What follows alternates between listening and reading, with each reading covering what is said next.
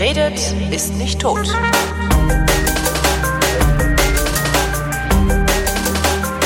Willkommen zu einer völlig neuen Ausgabe der völlig neuartigen, retrofuturistischen, ironisch-modernen, geilobanen Unterhaltungsmatinee mit kryptozoologischer, radikal-pazifistischer Tradition, die fast alle Fragen vrindheitsgemäß, jedoch garantiert nicht zeitnah beantwortet. Hier ist die Vrindheit mit Alexandra Tobor. Und Holger Klein. So. Lange nicht mehr gehört, oder? Ich gefühlt ja, aber irgendwie ist es so lange ist das gar nicht her, oder? Ich also, Ich habe mich schon zwischenzeitlich gefragt, ob wir überhaupt noch leben, ob es uns überhaupt noch gibt, ob wir überhaupt noch in den Köpfen der Leute vorkommen. Ja, das ist ich eine gute Frage. hin und wieder mal, ob irgendwie jemand was über die Vrindheit geschrieben hat auf Twitter oder so. Normalerweise steht da immer was so, oh, ich vermisse die Vrindheit, wann gibt's wieder die nächste Folge und so weiter, bla bla bla, oder scheiß Vrindheit, ich hasse sie und so. Aber diesmal nichts. Das ist, weil Nichts diese so ganzen, als- das ist, weil diese ganzen äh, äh, ähm, Selbstoptimierungspodcasts jetzt in iTunes alle so weit oben in den Charts stehen. Darum hören die Leute lieber das, um äh, Orientierung zu bekommen. So ja, wie vergrößere ich Ja. meinen Penis äh, und, und diese ganzen Sachen. Also das, was früher in Spam-Mails war, das führt jetzt die iTunes-Charts an. Unendliches Peniswachstum. Das ist echt furchtbar. Ja. Ja, nee, ich bin gestern Achterbahn gefahren. Wow. Nach über 30 Jahren bin ich mal wieder Achterbahn gefahren. Ach und zwar was, wo hast du denn das gemacht? äh, in Karls Erdbeerdorf. Okay. Ah, warte mal. Auf, auf äh. Instagram hat die Kada eine super, Genau, super creepy, creepy Erdbeere, ja. Erdbeere gepostet. Das Die ist ziemlich ganz geil. das Beste, was ich seit langem gesehen habe, Das ist, wirklich. also äh, Berlin-Brandenburger äh, müssen jetzt lachen oder schmunzeln, alle anderen brauchen eine Erklärung. Es gibt ähm, einen großen, großen Erdbeerbauern, ähm, der hier in Mecklenburg-Vorpommern seine Felder hat. Und äh, das ist Karls Erdbeerhof, heißt er. Und er beliefert praktisch sämtliche, es stehen in den Städten in der Erdbeersaison immer so Erdbeerhäuschen rum, aus denen Erdbeeren verkauft werden. Und die gehören in Berlin praktisch ausnahmslos Karl. Also Karls Erdbeerhof. Karl, Gibt auch noch okay. andere, aber äh, ja. Und, und ähm, die haben halt so Vergnügungsparks unter anderem. Äh, es gibt einen auf Usedom, es gibt noch einen in MV, dann gibt es eben einen hier in der Nähe von Berlin. Und äh, da haben wir gestern einen Ausflug hingemacht. Und das heißt Karls Erdbeerdorf. Es gibt, das muss ich, das tue ich mal in die Show Notes. Warte mal, ich muss das direkt mal aufschreiben. Ich tue es mal in die Show Notes. Es gibt eine, eine Kollegin von mir hat ein, warte mal, Erdbeer-Feature, damit ich es nicht vergesse. Eine Kollegin von mir hat ein Feature gemacht über Karls Erdbeerhof, also über dieses Im- Erdbeerimperium dahinter. Und ähm, also du kommst da so hin. Also was was ich nicht wusste, ist, es ist ein Kinderparadies. Ich dachte, das wäre so. Da würde man dann gucken, wie Erdbeeren gepflückt werden oder sowas. Ist aber nicht so, sondern du kommst ja so, ah, überall spielende Kinder, schreiende, unfassbarer Lärm und die haben halt so eine kleine Achterbahn. Und äh, ja, dann kommst du so rein, gehst erstmal, gehst in so ein Gebäude und da verkaufen sie alles, was du dir nur vorstellen kannst, was mit Erdbeeren zu tun hat. Also Erdbeerkuchen, Erdbeerkekse, Erdbeerbonbons, Erdbeertassen, Erdbeerkostüme, Erdbeer, genau. Das ist alles Mögliche. Und das Schöne an diesem Feature, was Wiebke gemacht hat, ist, immer wenn sie von einem zum nächsten Gesprächspartner überleitet, liest sie vor, was es alles gibt. Also was du alles kaufen kannst. Ne? Erdbeerbonbons, Erdbeerschirme, Erdbeermützen, Erdbeer, was weiß ich was. Ein sehr, sehr hübsches Feature. Das äh, ist auch gerade nochmal veröffentlicht worden. Das können wir verlinken. Naja, und jedenfalls haben die eine Achterbahn. Und Kada sagte, oh, Achterbahn fahren. Und ich habe ich hab ja Nerven aus Stahl, ne, was sowas angeht. Ich, ich mache ja jeden Scheiß mit, aber mein Magen hält sowas nicht so, so gut aus. Ja, vor allem je, je älter man wird, umso schwerer verträgt man solche Karussells und Drehungen und so weiter. Das hat irgendwas damit zu tun, dass sich mit dem Gleichgewichtssinn, also Oh. im Ohr, äh, was verändert. Na, ich hatte das schon, als ich jung war. Also ich konnte, als, als ich jung war schon, ich bin Achterbahn gefahren, danach war mir schlecht. Und das war halt so eine Achterbahn, die war schon ganz, ganz witzig. Also die Fahrt dauert vielleicht eine Minute, wenn überhaupt. Ähm, und also eigentlich war die total harmlos. Und ich bin da ausgestiegen und dachte, Puh, ich kann mal äh, irgendwo hinsetzen, mir ist ein bisschen flau. Ich, ich das, ja, naja. Naja, und jedenfalls, komm, wenn du dann aus diesem Gebäude rauskommst, wo du alles kaufen kannst, was in diesem Gebäude ist, inklusive der Sitzmöbel, ähm, kommst halt auf so ein Spielplatzgelände, auf so ein Außengelände und dann steht mittendrin halt so ein Turm mit dieser riesengroßen Erdbeere oben drauf, die die Augen bewegt. Also eine, eine Erdbeere mit Augen, die bewegt die Augen, aber das sieht halt nicht so aus wie, hey, willkommen im Erdbeerland, sondern ich sehe ich euch. bin von einem Dämon besessen. Genau. Und weil So ihr die ganze Zeit mich. meine kleinen Brüder gegessen habt, werde ich heute Nacht kommen und euch verspeisen. so ungefähr sieht die Erdbeere Der aus. hat auch so ein dämonisches Grinsen, so ein schmallippiges, fieses Mephisto-Lachen. Das, das ist echt so geil. Gruselbeere irgendwie. Das ist echt schlimm. Ja, naja, jedenfalls bin ich jetzt nach äh, über 30 Jahren mal wieder Achterbahn gefahren und stelle fest, brauche ich nicht. Also wird mir eh nur komisch von. Und dann, weil mir dann so flau war, hatte ich dann auch keine Lust mehr, die Erdbeerbratwurst auszuprobieren, was ein bisschen ärgerlich ist. Wie jetzt, eine Bratwurst mit Es gibt Erdbeeren? ja alles aus Erdbeeren da. Also sogar eine Bratwurst. Sogar eine also warte mal, Bratwurst. ist, ist die Wurst sozusagen aus der Erdbeere gemacht Nee, oder glaub, äh, ist- sind ist- die Erdbeeren da wie an so einer Waffel dran? Nee, ich glaube, da ist eher, da sind eher Erdbeeren im Brät. Okay. Bäh. Ich, ja, ich habe auch gedacht, so, ach, eine Erdbeerbrause habe ich noch getrunken, das war auch ziemlich fies. Weil ich trinke ja eigentlich keine gesüßten Getränke. Ich Ja. trinke halt Wasser, Kaffee, Tee und Bier. So, und Wein. Aber sowas, so Limonaden und so mag ich nicht. Finde ich immer irgendwie fies, weil danach hast du immer so ein Pappgefühl im Mund. Und ähm, ja, ich wurde dann genötigt, eine Erdbeerbrause zu trinken. Stellt sich raus, brauche ich auch nicht. Ja. Aber immerhin auf der Achterbahn habe ich dann die ganze Zeit ah! gemacht. Weil ich dachte, das macht man ja so auf Achterbahn. ja, so macht man's. Ja, vermutlich hat das, fanden die Leute vor uns im Wagen nicht so witzig. Aber äh, die waren halt auch damit beschäftigt. Äh, Ja, Gott, das ist mir auch so peinlich. Für mich gehört auch das Schreien voll dazu. Ich bin sonst niemand, der rumbrüllt, ja. Aber auf Achterbahn, da muss ich so äh, reflexartig. Und ich war jetzt schon öfters äh, auf dem, ähm, wie heißt denn das, Äh, in Wien, auf dem Prater. Ja. Und da ist ja nicht so viel los. An so einem Wochentag oder Ja. außerhalb der Kirmes. Stimmt, war ich auch mal an einem Wochentag. Da, das ist Und dann so, ist man halt vielleicht mal der einzige Mensch in der Achterbahn oder es waren halt noch drei andere mit und dann ist das mega peinlich immer. ich so als einzige da mir die, mir, und mein Schrei halt über das ganze Gelände und alle drehen sich um. Was ist das denn? sehr gut. ja. Ach. So, ja, Karls Erdbeerlauf, also falls ihr da mal hin wollt, die das hören, ähm, stellt euch drauf ein, das ist ein Kinderparadies. Es ist alles voller Kinder. Der Eintritt ist allerdings frei, das, und dann kann man da so rumlaufen und dann sind da so Attraktionen, aber halt nicht so Phantasialand Bombast Attraktionen, sondern alles so auf so einem sehr sehr kleinen niedrigen Level, also Einstiegsattraktionen. Ja. Und Ja. was hast du so erlebt? Äh, ich habe jede Menge erlebt, aber ich glaube, ich werde das eher so ins weitere Gespräch einstreuen, weil ich hier Uh. niemanden langweilen möchte mit, mit, äh, mit, mit allem, was ich erlebt habe in der letzten Zeit, seit wir das letzte Mal miteinander gesprochen haben. Das Was ja ewig ist.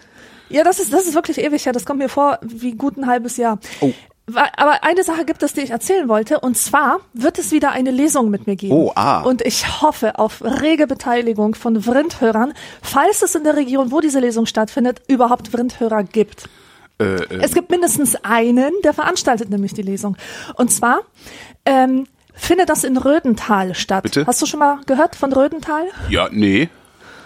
Rödental ist ein eine Kleinststadt, so, so wie ich das jetzt empfunden habe, in Oberfranken bei Coburg.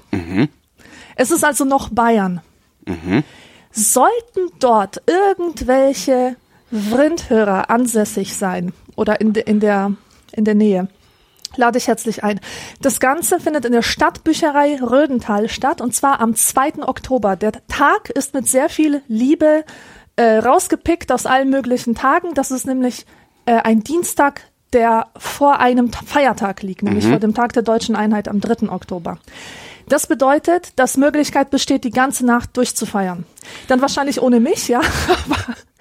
Aber, aber untereinander kann man ja was machen. So. Absturz in Rödental. Absturz in Rödental und wahrscheinlich mache ich dann doch mit, ja, so wie ich mich kenne. Äh, jedenfalls lade ich ganz herzlich dazu ein. Ich werde aus beiden Büchern lesen. Es wird viel Quatsch geben. Man darf wieder Obst mitbringen, Südfrüchte und 90er Jahre ähm, Erinnerungen und so weiter. Also eine super tolle Sause. Mehrgenerationen-Sause, 90er-Sause, Ost-West-Sause. Mehr Generationen Sause ist auch schön. Ja, ich denke schon, weil du kennst ja das klassische Lesungspublikum, das sind ja Menschen ab 60, ab 65 und, und aufwärts. Und wenn sich das dann alles so mischt, ist das immer ganz witzig. So mehr Generationen Spaß kann man dann haben. Ja, und ich werde das wahrscheinlich nochmal ankündigen. Wir werden ja bis Oktober sicher Ja, noch einen vermutlich wir machen, aber ich wollte es jetzt schon mal sagen. Es gibt Äh, auch noch keine Webseite dazu. Ich habe gerade mal gegoogelt, aber da ist nichts. Ja, ich habe nämlich dem ähm, Vrindhörer, der das Ganze organisiert, äh, gestern quasi zugesagt. Also Hier Reklame zu machen, diese Sendung schamlos zu missbrauchen, wie es sonst nicht so deine Art ist. das ist der einzige Grund, warum ich diese Sendung mache. Ja, ja, klar. Weil ich sie als Werbeplattform nutzen kann. Das, das, das machen ja dann auch diese, diese Se- Selbstoptimierungspodcaster. Ähm, Reichweite so generieren, schlimm. Reichweite generieren für ihr eigentliches Produkt, was dann in der Regel so Seminare und so Zeugs ist und sowas. Ja, und stattdessen äh, verpesten sie noch ein bisschen die Sendeluft und Genau. äh, Verstopfen den Äther. ja, also professionelle Zeitdiebe sind das. sind wir ja nicht. Pfui! ne? Wir Sowas machen das, gibt's hier bei uns Wir machen das nur zum Blindheit nicht. Spaß. Ja, Genau. Ja, dann fangen wir an mit dem Spaß, ne? Ja, los geht's. Robert fragt, hier in Asien, Südkorea, Hongkong, Japan bin ich mit meinen fast zwei Metern Höhe und als Foreigner schon irgendwie besonders und spüre das auch. Wann habt ihr euch zuletzt besonders gefühlt? Auf gute oder schlechte Weise? Äh, da knüpfe ich gleich mal an. Ich habe mich besonders gefühlt, als ich im März beschlossen habe, die japanische Sprache zu erlernen. Und hat's geklappt? Ja, ich mache es halt immer noch. Ich mache immer noch einen Japanischkurs und äh, bin echt sehr angetan von der Sun Sinnlosigkeit dieses Unternehmens. Nee, und deswegen, deswegen, also wenn er sagt, er fühlt sich besonders mit seinen zwei Metern in Japan, ich fühle mich echt besonders, äh, indem ich eine Sprache lerne, die echt erklärungsbedürftig ist. Du musst ja niemandem groß erklären, warum du Portugiesisch lernst oder Ja, Spanisch ja. oder Französisch, was weiß ich. Aber wenn du Japanisch lernst, halten dich die Leute für, für eine Cosplay-Maus oder für einen Anime-Freak. Irgendein oder- Sonderling halt, ja. oder für irgendeinen sonstigen Sonderling, ganz genau. Und ich lerne Japanisch, weil es die Sprache war, die aller weirdesten erschien von allen Sprachen, die irgendwie äh, auszuwählen waren. Ich wollte eine Sprache kennenlernen, die ganz anders funktioniert als alle Sprachen, die ich kenne. Und die habe ich mit Japanisch gefunden. Das ist super geil. Es gibt drei verschiedene Schriftsysteme. Alle drei kommen, können in einem Satz, innerhalb von einem Satz äh, vorkommen. Ich kann mittlerweile ähm, die Silben, die beiden Silbensprachen lesen. Das heißt, wenn ich irgend so einen äh, japanischen Quatsch mir kaufe, irgendwelche Erdbeersüßigkeiten Mhm. oder so, dann äh, kann ich das schon lesen. Ich kann das schon mal entziffern. Was, Was es bedeutet, Cool weißt du dann auch, was es bedeutet, oder kannst du es nur, kannst du nur sagen, was es Meistens weiß ich auch, was es bedeutet, weil bei denen ja unheimlich viele Wörter aus dem Englischen entlehnt sind Ja. und quasi nur übersetzt sind in, in diese japanischen Silben. Also zum Beispiel äh, Schokolade heißt dann Chocoreto. Ja, Chocolate, Chocolate. Mhm. Und ja, das, sich dann folgt dann einem bestimmten Prinzip immer und daran kann man sich gewöhnen, oder? Also diese ein, Na, Eindeutsch, ein, ein Jap Japan, also die Japanisierung. Diese sozusagen. Einjapanisierung, das ist halt so. Die Japaner kennen keine einzelnen Buchstaben, also Konsonanten in diesem Sinne, die irgendwie einzeln so p, k stehen, sondern Mhm. das sind immer Silben, die ähm, ein Vokal am Ende haben. Mhm. Zum Beispiel sa, se, shi, äh, ma, mi und so weiter. Ich weiß do nur vom so. Bier, dann ist es Biru. Biro, Biro, genau. Dieses U fällt dann so nach unten runter. Genau. Das heißt, du musst allen, äh, jeden Namen musst du ähm, in diese Silben übersetzen. Und du wärst zum Beispiel Horuga. Also das R, ich habe das jetzt wie Ru ausgesprochen, man kann es auch wie Lu aussprechen. Das ist, die machen keinen H-O-L-G-E-R Unterschied zwischen R und L. Horuga, Horuga. Wenn ich deinen Namen transkribieren müsste, würde ich die Silbe für Ho, für Ru und für Ga nehmen. Aha. Horuga. Und ich bin A, Re, Ku, Sa, N, Do, Ra. Also das N ist das, das ist der einzige Laut, der wirklich Areku ohne, ohne das, Vokal das dasteht. klingt aber ganz cool. Das könnte auch irgendein, irgendein Fluch sein. Genau. Und mein, und mein Nachname wird transkribiert mit Toba. Also gar nicht so Oh. Tobo, also, sondern Toba. Und klein? Oh, das wäre super schwer. Okay. Korain vielleicht. Korain. Das würde funktionieren. Naja, aber wollen wir nicht, äh, nicht weiter hier mit der Sprache langweilen? Nein?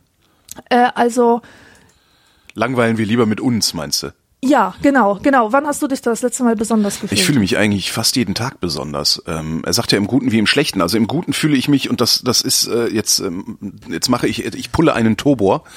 Ähm, es gibt so ein Phänomen, das insbesondere in Social Media auftritt und das äh, beschreibe ich als das Phänomen der Denkfaulheit. Mhm. Ähm, es sind unfassbar viele Menschen unterwegs, die auch grundsätzlich, also das, das scheint mit Klugscheißerei einherzugehen, ähm, die, die dich ungefragt belehren, wenn du irgendetwas sagst oder irgendetwas schreibst und die nicht zu Ende denken, was sie da aufschreiben. Also Beispiel. Ähm, wenn ich sage, Autofahrer müssen an die Kandare genommen werden, weil Autos sind die gefährlichsten Verkehrsteilnehmer.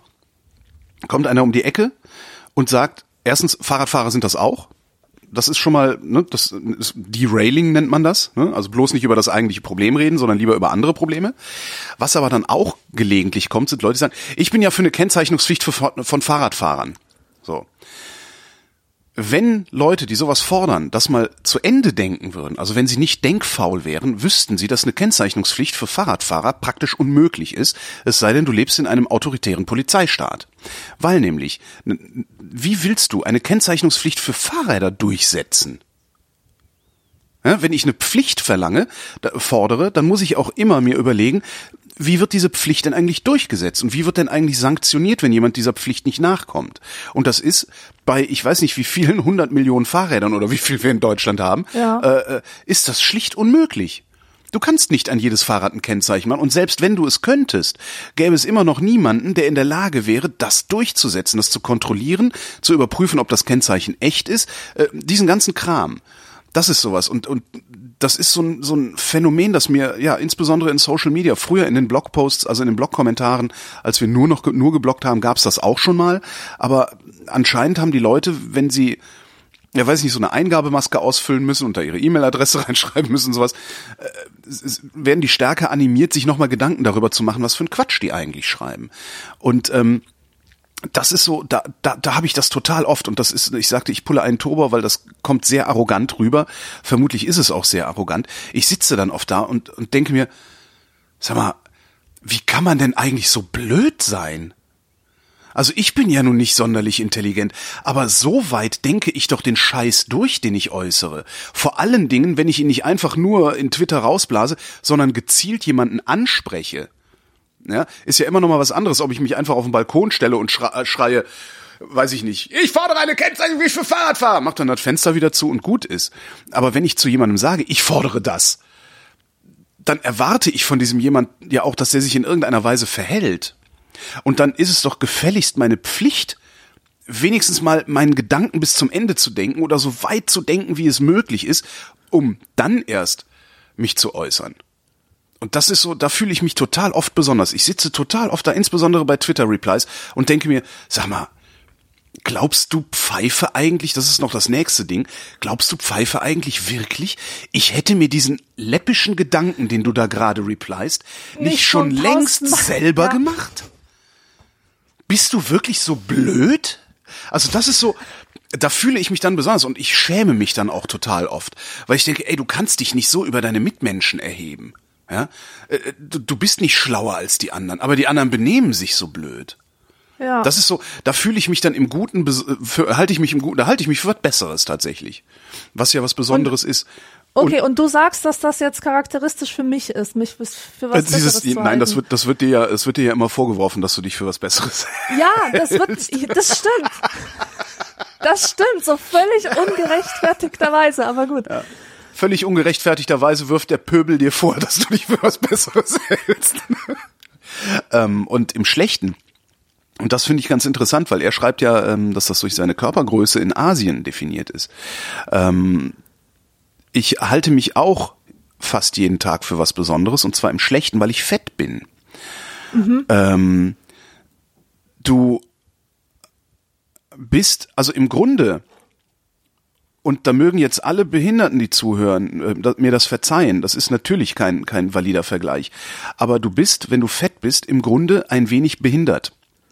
Der große Unterschied ist, wenn du wirklich behindert bist, dann bist du das.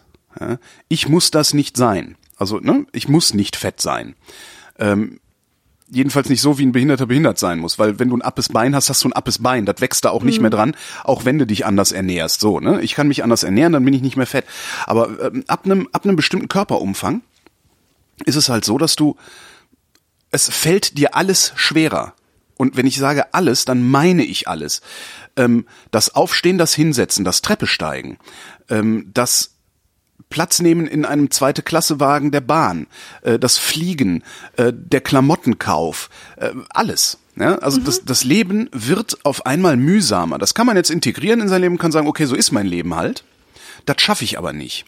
So, das heißt, ich empfinde einen, im Grunde einen konstanten Leidensdruck, äh, der nicht groß genug ist, als dass ich nachhaltig was daran zu ändern vermöchte. Ähm, und da fühle ich mich tatsächlich als was Besonderes. Wenn ich in einem Club stehe, ja, wenn ich in eine Disco gehe, stehe ich immer im Weg. Weil ich fett bin. Das mag gar nicht so sein, aber ich empfinde das so. Das heißt, wenn ich in einem Club stehe, fühle ich mich als was Besonderes und zwar im negativstmöglichen Sinne. Darum gehe ich nicht in Clubs. Ähm, jetzt mag man fragen, ja, warum speckst du da nicht ab, mein Freund? Weil das unfassbar schwierig ist. Weil eine Essstörung und ein Übergewicht ist Ausdruck einer Essstörung, weil man frisst zu viel. Ja? Ähm, eine Essstörung, die du dir über 40 Jahre angewöhnt hast, oder noch länger sogar, fast 45 Jahre angewöhnt hast, die verlernst du nicht innerhalb eines Jahres. Das musste ich bitter feststellen. Also ich habe ja innerhalb von ja, knapp zwei Jahren, nee, noch nicht mal anderthalb Jahren, 42 Kilo abgespeckt. Ähm, habe dann aufgehört, darüber nachzudenken, wie ich mich ernähre, um dann 20 Kilo wieder zuzunehmen. Einfach so, weißt du, wirklich einfach so, ohne es zu merken. Ja. In Anführungszeichen. Jetzt natürlich merke ich das, ne, weil auf einmal ist die, passt die Hose nicht mehr. Und dann gehst du halt an den Schrank und nimmst die von vorher, weil die passt ja noch. Ne? Also du hast dann irgendwie, ich habe halt irgendwie, was habe ich denn? Warte mal. Ich habe drei, drei Kleidergrößen im Schrank. Ja, weil ich, ich bin erst runtergekommen, dann habe ich die größten Klamotten, also zwei, zwei Größen darüber. Also ich hätte fünf im Schrank. Die zwei größten, die habe ich nicht mehr, aber drei Kleidergrößen habe ich immer noch im Schrank. So, das heißt, du, ähm, du wirst fetter und dann nimmst halt das alte Hemd. Ja, wenn das, wenn das äh, aktuelle gerade zu, zu, zu spack wird. Und auf einmal findest du dich in einem Club wieder und denkst, scheiße, ich stehe auf einmal wieder im Weg. Ich gehöre hier nicht hin. Ja, ähm, und das mit des im Weg stehen, das ist, das, damit meine ich jetzt nicht so ein, na, ich fühle mich unwohl, weil alle so schlank und, und, und sportlich sind und Ja, sowas, ja, sondern literally im Weg stehen. Darf ich hier mal durch? das ist, äh, äh, ja.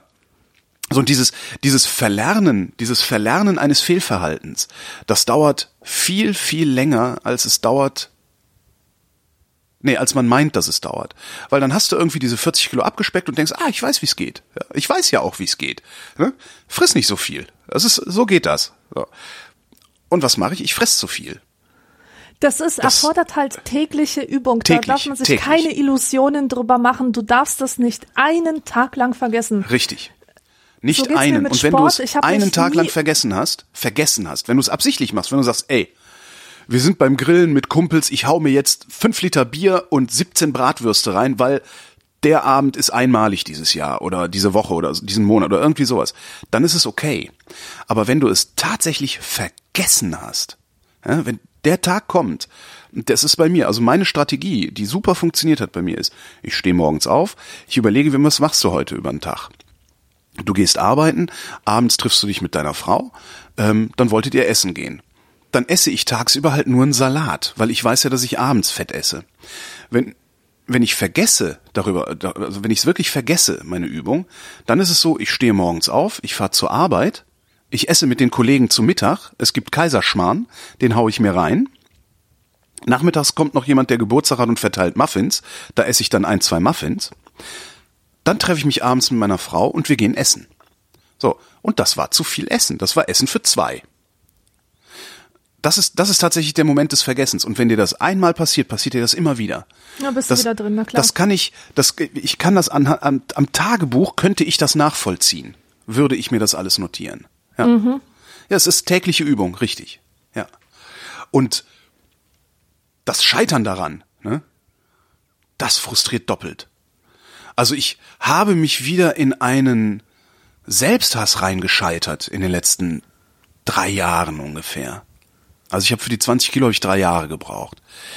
Ähm, ich habe mich da in einen Selbsthass reingescheitert, ähm, den zu kompensieren, mich ich kann es nicht beziffern, aber einen großen Teil meiner kognitiven Kraft kostet. Ja, das glaube ich. Ja, weil selbst das natürlich, äh, ich habe mich ich habe mich mein Leben lang selbst gehasst, ja, und ein Großteil meines äh, ich sage mal publizistischen Erfolgs, ein Großteil der Aufmerksamkeit, die ich so habe, die kommt mit Sicherheit daher, dass ich aus Selbsthass heraus gehässig war. Weil mit Gehässigkeit kriegst du viel Aufmerksamkeit, kriegst du viel Applaus, weil da kann man auch immer gut drüber lachen, wenn irgendjemand gehässig ist. Ähm, und ich, das ist aber genau das, was ich nicht mehr will. Ich will nicht gehässig sein, weil Gehässigkeit macht die Welt mhm. hässlich. So, ja. jetzt hast du, weißt du, jetzt stehst du da und, und findest dich scheiße. So. Und möchtest das eigentlich, man lässt sich ja super sublimieren, an anderen aus abarbeiten, weißt du? Jeden in die Ecke stellen, jeden Scheiße finden und sowas. Und das möglichst lautstark. Und dann kriegst du Applaus. Und mit dem Applaus kannst du dich dann wieder gut fühlen. Und wieder für was Besonderes im Übrigen. Das ist ja auch mhm. ganz schön. Mhm. Ja. Und das ist, das ist so ein frustrierendes Moment, jetzt langweilig mit, mit, mit meiner Psyche. Äh, das ist ein äußerst frustrierender Zustand. Und wenn du den erstmal erreicht hast, dann kommt noch ein Ding obendrauf, weil, naja, dann ist das Stück Kuchen ja auch egal. Ja. Ist es ja, ja, aber klar. nicht. Vor allem, ja, du hast ja auch noch dieses, dieses Gefühl, dass du dich äh, für, für das schlimme Gefühl, was du da empfindest, irgendwie noch belohnen müsstest. Also nicht belohnen, sondern ähm, mit wenigstens, diesem Fressen wenigstens von Süßen tröstet man sich. Das ist ja ein Trost das ist vor allen Dingen ist das auch, das ist auch ein, ein, ein Erfolg. Also das ist ja ein Belohnungs, du triggerst ja mit allem dein Belohnungssystem. Mhm. Wenn ich es schaffe, einen Tag lang auf meine Ernährung zu achten, denke ich abends, ey geil, Belohnungssystem getriggert. Esse ich eine Pizza, trigger ich mein Belohnungssystem auch, aber auch nur für, für so lange, wie ich die Pizza esse. Das ist, es ist, äh, am Ende ist es immer wieder derselbe Mechanismus, der da anspringt. Du, du unterscheidest halt nur, du musst halt lernen zu unterscheiden zwischen kurz und langfristig. Äh, und die kurzfristige Belohnung, die ist es in der Regel nicht wert. Vor allen Dingen nicht, wenn sie Teil eines, das hat mir mal ein Forscher, das mal schön beschrieben, wenn diese kurzfristige Belohnung Teil eines permanenten Exzesses ist. Und mhm. immer zu viel zu essen ist ein permanenter Exzess. Ah, hässliches ja, Thema. Ja. Nun aber Stopp hier. Nun aber Stopp hier. Exzess genau. ja ein Ende machen. Nächste Frage kommt von Live und passt sehr gut live fragt, ähm, nur mich, vielleicht auch dich, ich weiß nicht, ob du diese Kleidung trägst. Welche konkreten Erfahrungen hast du mit den Klamotten von Mano Mama gemacht? Hintergrund. Einer der ersten Podcasts, die ich von dir gehört habe, war ein Interview mit Sina Trinkwalder. Aufgrund des Interviews habe ich mir eine Augsburg-Denim gekauft und ein Jahr später noch eine zweite. Mano Mama ist ein ökosozialer Bekleidungshersteller. Sina Trinkwalder ja, kenne, hat die Firma gegründet. Manu, ja, aber vielleicht nicht, vielleicht nicht alle, die hier zuhören. Ähm, die Augsburg Denim ist nach zweieinhalb Jahren leider im Schritt dünn geworden, was bei meinem regelmäßig getragenen Hosen immer schon nach einem Jahr bis 15 Monaten passiert. Ich habe eine Kulanzanfrage gestellt und die Hose prompt repariert bekommen. Als Ende 2015 eine Naht am Innenfutter der Hosentasche aufging, habe ich Fotos nach Augsburg gemeldet und nach einer weiteren Kulanzlösung gefragt. Schon dreist genug von mir, ich weiß. Heute habe ich eine nagelneue Hose erhalten gegen Portoberechnung. Das wow. habe ich sofort verdoppelt und bezahlt. Ich bin fasziniert. Danke an Holgi fürs Kennenlernen von Manu Mama und danke an Alexandra fürs Verständnis, dass diese Frage nur an Holger gerichtet oh. ist. Ähm, ja, das passt jetzt exakt zu dem, was ich vorher beschrieben habe. Ich habe drei Klamottengrößen im Schrank. Ich kann dir nicht sagen, wie haltbar die Klamotten von Manu Mama sind, weil ich nichts von denen lange genug getragen habe. So einfach ist weil, das. Weil, weil ich rausgewachsen bin. Okay. Ich bin aus der Hose rausgewachsen, bevor, ne, bevor, bevor ich hätte sehen können, dass die Hose nach bevor anderthalb Jahren kaputt, geht, konnte, ja. äh, hat sie mir schon nicht mehr gepasst. Das ist so, ja. Und was ich ansonsten da ganz geil finde, ist, ich lasse mir von denen auch teilweise Sachen schneidern. Das heißt, äh, die haben halt, ich trage gerne deren T-Shirts, die haben sehr schöne T-Shirts mit V-Ausschnitt, ich trage gerne V-Ausschnitt. Aber wenn du fett bist, also wenn du, wenn du einen Bauch hast, der Bauch macht, dass, dass dein Hemd hochrutscht. Ja, weil es nach vorne ein bisschen ausbeult und darum kommt das dann hoch. Und darum sind die T-Shirts, die Manu Mama verkauft, die ich tragen kann, also 2XL ist es, die sind mir immer zu kurz. Und dann kannst du denen halt schreiben, kannst sagen, ich hätte die gerne in drei Zentimeter länger. Mhm. Und dann berechnen die dir das, weil dafür müssen sie extra Arbeit machen und dann kriegst du die. Und das finde ich toll. Das heißt, eigentlich habe ich eher die Erfahrung Also die Erfahrungen, die ich mit denen habe, sind äh, ja super Zeug. Also ich trag's gerne, es ist auch nach dem Waschen noch schön. Äh, ich kann aber nicht sagen, wie haltbar es ist. Und ich finde halt den Service toll, hat er ja auch schon geschrieben. Ja gut, Ja, haben wir das geklärt. mehr kann ich genau. Haben wir das geklärt. Machen wir weiter. Der Philipp fragt, was für Soßen esst ihr am liebsten? Ach du Schande. Habt ihr eine Geheimsoße, die ihr besonders gut kochen könnt? Und was für Soßen gehen gar nicht? Beziehungsweise was ist die schlimmste Verunstaltung einer traditionellen Soße, die euch untergekommen ist?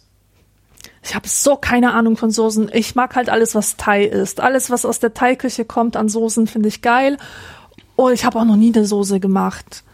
Äh, ich habe einfach keine Ahnung von Soßen. Ich, esse einfach alle Soßen und die schmecken mir meistens. Ich habe keine Ahnung, wie man eine traditionelle äh, Soße verhunzen könnte. Was meint er der, dass, dass man Zitronengras in, in eine Biersoße reinwirft oder was? Keine Ahnung. Also so, so ein Soßenkoch bin ich auch nicht. Ich mag halt kein Ketchup. Ist ja auch eine Soße. Boah, ernsthaft. Ja, Ketchup ist nicht meins. Kennst du diese Leute, die überall Ketchup drauf machen? Donald Trump, ja. Igitt. Äh, Ketchup ist, äh, nee, Ketchup ist, äh, Ketchup ist tatsächlich was, was es in meiner Küche fast nicht gibt. Ähm, ich habe immer eine kleine Flasche da, um zu pfuschen, wenn ich äh, nicht genug Zeit habe, eine Tomatensauce selber schön zu machen. Dann hau ich da immer noch so einen Schuss Ketchup dran. Ähm, aber das, ich mache mir kein Ketchup übers Essen. Ich mache mir, ich, ich bestelle meine Isst du Burger. denn Pommes? Ich esse Fritten, die esse ich mit Mayo oder Senf. Aha, weil ich misch mir nämlich immer Ketchup mit, mit Mayo zu so einer Cocktailsoße. Das schmeckt mir ganz gut. Mhm. Das gibt's in fertig aus der Tube und kommt dann so raus wie so diese Zahnpasta, weißt du? So rot-weiß. Mhm. Nee, Ketchup ist Ketchup ist so ein Gleichmacher, finde ich. Wenn irgendwo Ketchup drauf ist, schmeckt alles nur nach Ketchup. Und das gefällt mir nicht. ja, stimmt. Das hat einen sehr intensiven, dominierenden Geschmack, ja. Und sonst Soßen, die ich am liebsten esse, eigentlich, also alles, was der Inder, alles, was der Inder macht. Also ich habe es da wirklich mit, mit dem Inder. Und meine Geheimsoße, die ich besonders gut kochen kann, das ist jetzt nicht, die ich besonders gut kochen kann, aber es ist die geheime, die, die, die geheime Tomatensoße. Äh, ein Bund Suppengrün aus dem, aus dem, ne? Aus dem Bund Suppengrün, kostet irgendwie 50 Cent, glaube ich. Alles klein häckseln. Einfach, einfach in Häcksler, äh, äh, ein bisschen anschwitzen, was Zwiebel dazu anschwitzen, ähm, dann irgendwann Tomaten drauf, also so passierte Tomaten. Das Ganze schön einkochen lassen, bis das Gemüse komplett weich gekocht ist. Dann vielleicht nochmal mit dem Pürierstab durchgehen und dann abschmecken. Tolle Tomatensoße. Und schmeckt halt immer irgendwie nicht nach Industrietomatensoße, nach Miracoli oder so. Aber schlimmste Verunstaltung einer traditionellen Soße. Naja, Carbonara mit Sahne, ne? Das ist so, das ist so typisch Provinz-Italiener. Spaghetti Carbonara. Dann denkst du, oh geil, Carbonara hatte ich lange nicht. Ja. Bestellst, bestellst Spaghetti Carbonara und bekommst dann Spaghetti mit einer Sahne-Schinkensoße. Wo ich auch denke, das ist doch nicht, das geht doch nicht. Ja, das ist die Kinderversion von Carbonara. Ja, ich würde es halt anders nennen. Also das ist doch das, das, das, äh, äh, naja, das, nee, ich weiß nicht. Soßen. Hm. Äh, Nächste Hallo. Frage, komm. Hallo Holgi, du hast ein nicht. Spendenkonto. Schreiben dir die Spender lustige oder bemerkenswerte Verwendungszwecke? Wenn ja, wie lauten diese? Warum ist diese Frage zum Beispiel nur an dich gerichtet? Hallo, ich habe auch ein Spendenkonto. Schreiben dir die Leute lustige Hallo? Verwendungszwecke? ja, klar, immer wieder mal. Mir auch, Also was aber heißt, ich, ich was heißt lustige? Ähm, Ich kriege immer so Aphorismen, zum Beispiel, der eigentliche Sinn des Reichtums ist freigebig davon zu spenden. Was? Oder denkte niemand an die Kinder. Ich muss jetzt wirklich mal, solche Sachen. aber das finde ich ziemlich lustig. Ich muss zu meiner Schande gestehen, dass ich, ich, wenn ich das in der App, wenn ich auf das in der App auf das Konto gucke, dann sehe ich, glaube ich, die. Äh, äh, nee, hier stehen überhaupt keine. Hier stehen überhaupt keine Verwendungszwecke. Warum eigentlich nicht? Ja, doch Spende Vrind. Nee, so spontan finde ich jetzt nichts Lustiges, aber gelegentlich ist schon mal was ganz Witziges dabei. Ja, das sind nicht viele, die das machen. Das Ja. ist vielleicht einer pro 20 Ja, oder so. ja, wenn überhaupt, ja. Ich guck gerade. Sag mal, so kriegst drüber. du denn noch Sachen von deiner Wunschliste geschenkt? Nein, nein, nein. Ich, ähm, ich auch nicht. Das liegt aber bei mir daran, dass ich die Wunschliste von Vrind getrennt habe. Das ist eine rein private Wunschliste, also die gibt's noch. Wer den Link kennt, äh, kann da hin. Wer weiß, wo er den Link sonst noch finden kann, kann da auch hin. Ähm, wer mich fragt, kriegt die auch mitgeteilt. Aber ich habe die von Vrind getrennt, weil nämlich die Wegen Sachen der Steuer. wegen der Steuern, die Mhm. Sachen, die du dann von der Wunschliste kriegst, musst du versteuern. Und das sind jetzt alles Sachen, die ich nicht unbedingt brauche, sondern nice to have. Und Ja. für nice to have Steuern zu bezahlen, das ist irgendwie nicht, weiß ich nicht, da komme ich mir dann irgendwie, fand ich die Idee doof. Und dann habe ich es halt getrennt. Ah, das ist ja gut, dann mache ich das auch. Also daher kommt das bei mir, ja. Ja. Robert fragt, ihr könnt mit einer Zeitmaschine, hatten wir so, ja. Ihr könnt mit einer Zeitmaschine 10, 100 oder 1000 Jahre in die Zukunft reisen, ihr müsst euch aber für ein Zeitmaß entscheiden. Das ist eine fiese Frage. Welches? Ich würde zehn Jahre nehmen. Und zwar, also in tausend Jahren, ja, da ist es ja fraglich, ob es den Menschen da noch geben wird. Ich zweifle daran. Und wenn es ihn noch geben wird, dann wird er so hart um die verbliebenen Ressourcen kämpfen müssen, dass das keine Welt ist, die ich gerne besuchen möchte. 100 Jahre lassen wir es mal außen vor. 10 Jahre, das wird mich richtig interessieren, weil ich nämlich sehen will, ob die Menschheit gelernt hat, mit Social Media umzugehen und mit Ablenkungen und so. Ja. Weißt du, äh, beim iPhone wird ja jetzt auch in der ähm, nächsten iOS-Version so möglich sein, dass du halt überprüfen kannst, äh, wie viel Zeit du, wie oft du zum Handy greifst, wie viel Zeit du in Social Media verbringst sozusagen. Also diese Achtsamkeit der Leute scheint in diesem Bereich ähm, langsam zu wachsen. Ich frage mich aber, ob die Menschheit jemals davon loskommt. Das ist etwas, was mich wirklich interessiert, wie sich das entwickeln wird. Und ich glaube, dass man in zehn Jahren schon ein bisschen was darüber sagen kann, in welche Richtung sich das entwickelt hat. Und das will ich einfach wissen. Und diese zehn Jahre, die sind auch unter anderen Aspekten ganz interessant. Es werden nämlich immer so komische Vorhersagen getroffen für in zehn Jahren. Ich weiß noch, dass meine Mutter, als ich angefangen habe zu studieren oder vor der, vor der Entscheidung äh, stand, was ich denn studieren soll, die meinte dann so, ja, studier doch auf Lehramt, weil ich habe gehört, in zehn Jahren werden Lehrkräfte gebraucht. So diese Art von Vorhersage halt.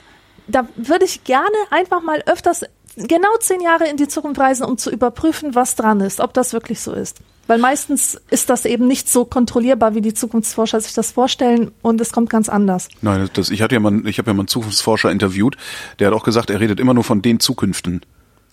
Weil Ja, also mög nicht- mögliche Szenarien, genau, ja. Genau. Äh, bei mir wäre das wirklich, das, das, die, die Antwort hängt davon ab, ob ich zurück kann. Kann ich zurück oder kann ich nicht zurück? Kann ich zurück Ja. tausend Jahre? Weil ich will Ja. sehen, was draus geworden ist. Ja. Ähm, kann ich zurück, würde ich eventuell sogar 100 nehmen, aber ich glaube 100 ist noch so, das ist so Mittel, also weißt du so, so wenn der wenn der große Krieg kommt, dann äh, dann brauchst du eh danach wieder drei Generationen, um äh, wieder zu zu Rande zu kommen und so. Ta tausend Jahre fände ich interessant, wenn ich zurück könnte. Wenn ich nicht zurück könnte, würde ich auch zehn nehmen, weil in zehn Jahren ist ein guter Teil von den Leuten, die ich jetzt kenne, noch da. Da ist Ja. die Welt im Wesentlichen zumindest noch so, wie ich sie verlassen habe. In 100 Jahren dürfte mir das schon wesentlich schwieriger, schwerer fallen, mich zu orientieren. Und in 1000 Jahren erst recht. In zehn Jahren passiert ja auch jede Menge, was man Ja. jetzt auf den ersten Blick äh, vielleicht nicht vermuten würde. Aber in der heutigen Zeit geht ganz viel in dieser Zeitspanne. Ja. Ja, ja, ja. Frage von Stan. Wir sind übrigens gerade äh, mit den Fragen im Februar 2016. Ich habe gerade wirklich Angst davor, dass die Amis tatsächlich hohl genug sein könnten, einen geistigen Tiefflieger wie Donald Trump zum Präsidenten zu machen. Ja, Morons own country. Ne? Ist er es tatsächlich geworden? Jo. Falls ja, kann man sich bei so viel Dummheit überhaupt noch guten Gewissens für ein demokratisches Wahlsystem aussprechen? Und was würdet ihr davon halten, wenn man sich erstmal durch Beantwortung einfacher, politisch bezogener Fragen dadurch dazu qualifizieren müsste, dass man überhaupt wählen darf? Ja, die Frage ist, wer entwickelt diese Fragen und wer darf durchsetzen, dass das diese Fragen sind? Werden diese Fragen eher von Rechten oder eher von Linken formuliert? Was für, was für eine Art von Fragen sind es? Sind das Wissensfragen? Sind das moralische Fragen? Ja. Das ist das Problem. Strukturfragen kann natürlich, können rechts und links stellen. Ne? Wie funktioniert unser Wahlsystem? Wie viele, Ja. wie, wie setzt sich der Bundestag zusammen und so? Aber moralische Fragen, da wird es schon problematisch. Und ich Genau, auch, und wer, wer entscheidet, was die richtige Haltung ist, was eine reife Haltung ist, äh, die verantwortungsvoll ist, sozusagen. Eben, du bist dann ganz schnell in der Demokratur, ne? Das ist, Ja. Äh, ja. Ähm, kann man sich bei so viel Dummheit noch guten Gewissens für ein demokratisches Wahlsystem aussprechen? Vielleicht nicht, aber für was denn sonst? Ja, Ja, du, du kannst eben. dich das, also jede andere, jede andere äh, Staatsform oder jede andere Organisationsform eines Staates, für die kann ich mich nur mit noch schlechterem Gewissen aussprechen. Das ist wahrscheinlich eher das Problem. Wir haben nichts Besseres. Ja, man kann es, man kann es verbessern, aber was anderes als ein demokratisches System funktioniert nicht. Und selbst da funktioniert es ja schon nicht richtig. Man muss ja nur nach Ungarn gucken oder nach Polen. Ja, da sind auch demokratisch gewählte Regierungen, die gerade ihre Länder in die Illiberalität äh, treiben. Mhm. Das ist alles sehr, sehr problematisch.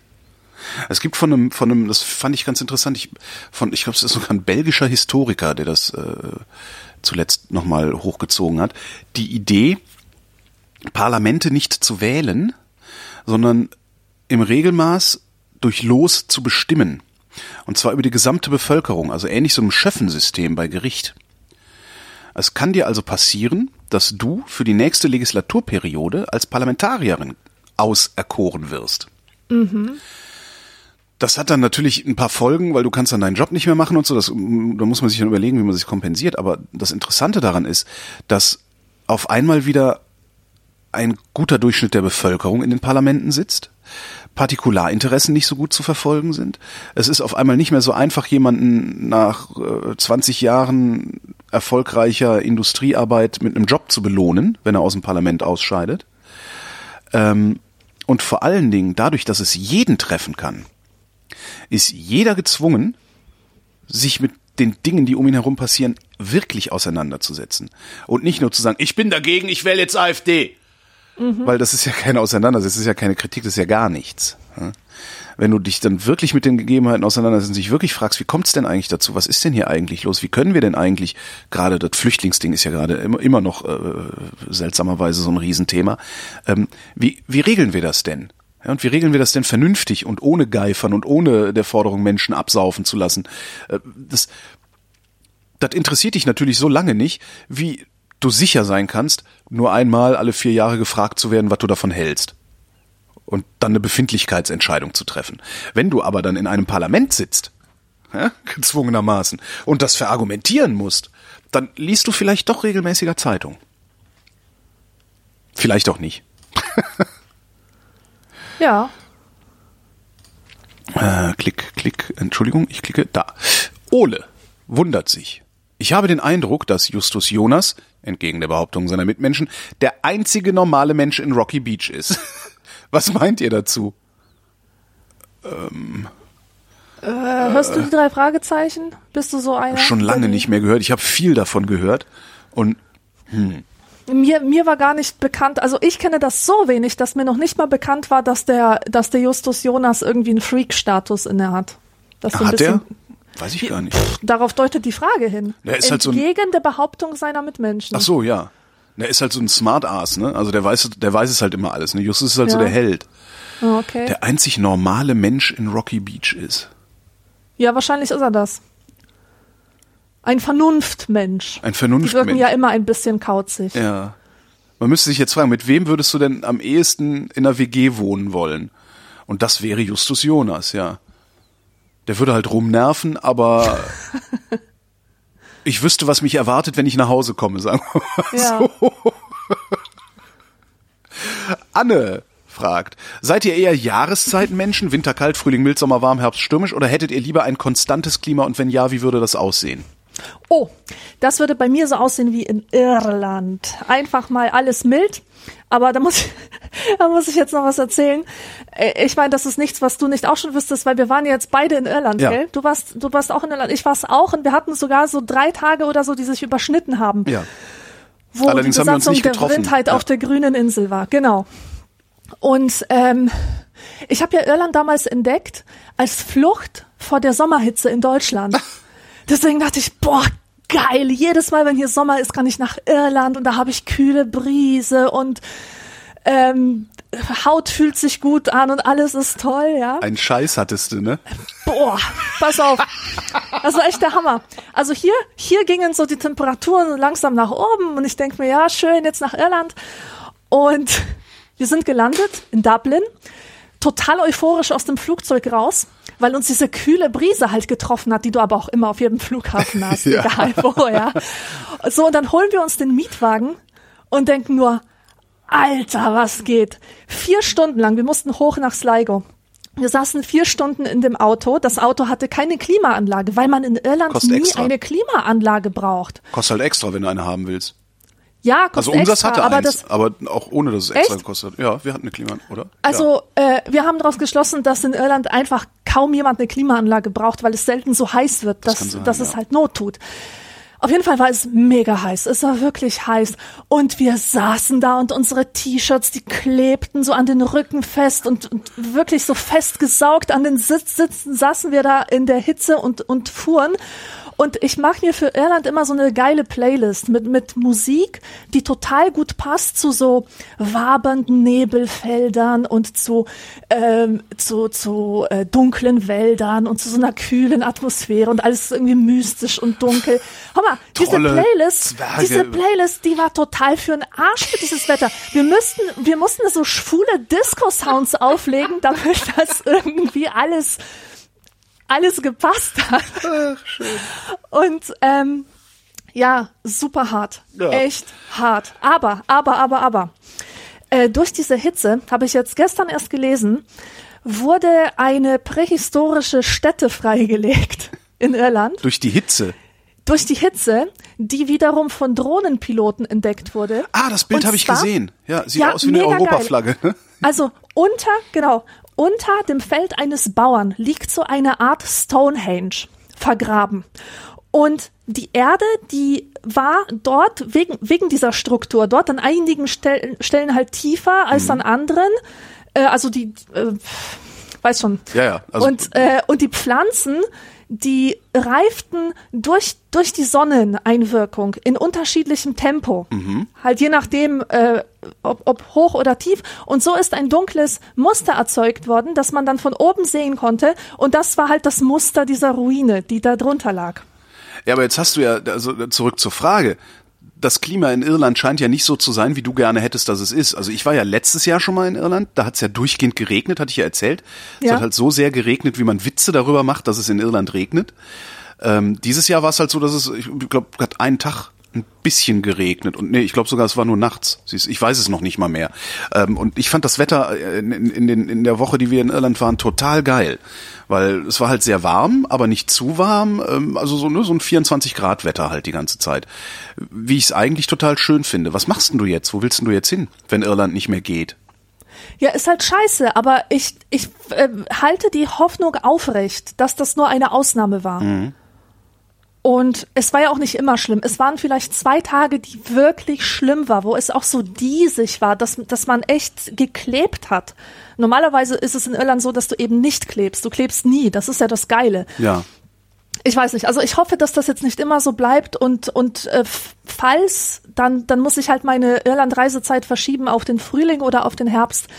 Also ich fand immer diese äh, Vorstellung, dass es in Irland immer milde Temperaturen hat und dass es da nie wärmer wird als 22 Grad, fand ich einfach himmlisch. Aber ich glaube, wenn ich wirklich wahrhaftig diese Frage beantworten müsste, dann würde ich sagen, äh, dass ich es doch ziemlich schätze, dass wir vier sehr verschiedene Jahreszeiten haben, die alle, also jede Jahreszeit ist ja so ein eigener Charakter und hat ihren eigenen Charakter. Und ähm, die Jahreszeiten, die, die, die lassen sich halt auch so schön kontemplieren. Man kann im Frühling über Neuanfänge nachdenken und im Herbst über das Vergehen der Dinge und tralala. Und ich frage mich halt, und das Lebensalter des Menschen spiegelt sich auch in den Jahreszeiten. Und ich frage mich, wie das eigentlich dann Leute machen, die zum Beispiel in Afrika leben, die nur eine einzige Jahreszeit haben, obwohl die eigentlich auch Jahreszeiten haben. Die haben eine Regenzeit und eine Dürrezeit Ja. und so weiter. Ja, nee, ich habe also äh, das ist mit den nee, Jahreszeiten ist brauche ich nicht.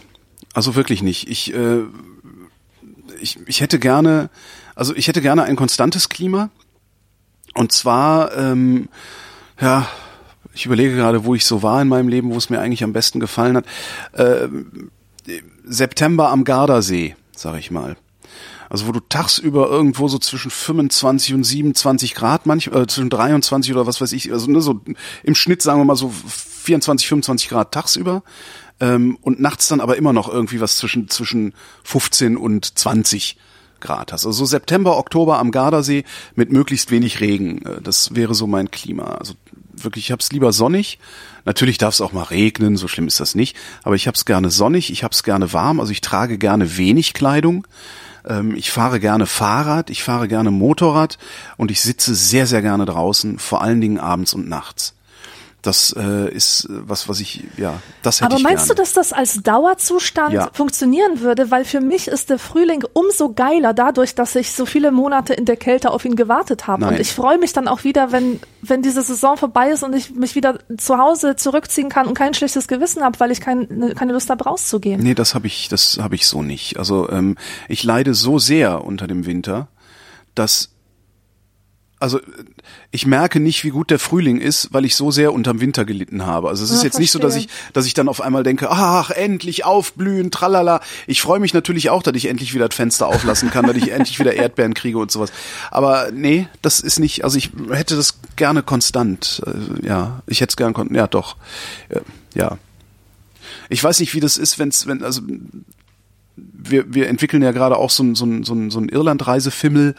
Ähm, also ich, ich muss mir das jetzt noch mehrfach angucken, wie es da ist. Also die Vorstellung davon, dass es immer mild ist, finde ich schon mal gut. Ne? Also diese, ich halte diese, diese Winter hier, ich halte das nicht aus. Ja? Auch nicht, wenn, oh, so schön Schnee liegt oder in den Bergen, da kann man ja dann auch Schlitten fahren oder äh, schieß mich tot machen. Ich halte das nicht aus. Wirklich nicht. Ach du liebe Zeit. Das ist, äh, das zieht mich in einem Maße runter. Das kann man sich überhaupt nicht vorstellen. Also Aber da kann man sich auch reinsteigern, oder? ja, natürlich kann man sich da auch reinsteigern. Ich merke, dass das ist ganz interessant. Ich merke das meistens hinterher, wie sehr es mich schon wieder runtergezogen hat. Ähm, wie wie auch auch auch destruktiv. Also der Winter macht mich regelrecht destruktiv. Das ist wirklich nichts, was ich äh, nee brauche ich nicht. Ähm, wie das jetzt ist, also ne, in, in Irland wird's ja im Winter auch irgendwie nie kälter als was weiß ich fünf Grad oder irgendwie sowas. Ähm, vielleicht ist das auch schon ausreichend. Vielleicht würde es für mich reichen, äh, nicht so extreme Schwankungen übers Jahr zu haben. Vielleicht genügt sowas schon. Das kann ich nicht beurteilen. Das äh, hatte ich noch nie. Aber äh, so ja, aber prinzipiell ich habe gerne abends, also ich habe gerne abends um um 10 noch 20 Grad. Das finde ich gut. Ja. Äh, Robert schreibt, ihr entdeckt eine fette Spinne in eurer Wohnung. Wie geht ihr vor? Erstens lebend fangen und auswildern. Zweitens töten. Boah, ich habe nur einmal eine Spinne getötet. Das war so eine Aktion, äh, da habe ich wirklich die Kontrolle über mich verloren. Ähm, das war früher in meinem alten Jugendzimmer. Auf einmal sah ich eine große, fette Spinne und ich wusste einfach nur, ich habe äh, Panik geschoben. Ich wusste einfach nur, die muss weg. Die muss weg und zwar so schnell wie möglich. Und neben mir auf dem Tisch stand eine Dose Haarspray. Haarspray, Feuerzeug, auf. Und- geht's. Nein, nicht mit Feuerzeug. Ich habe einfach aus der Haarspraydose auf die Spinne gesprüht und habe gesehen, wie die Spinne äh, langsam so Gleichgewichtsstörungen kriegt, wie sie so ein bisschen rumtänzelt. Ja. Und dann ist sie halt umgefallen.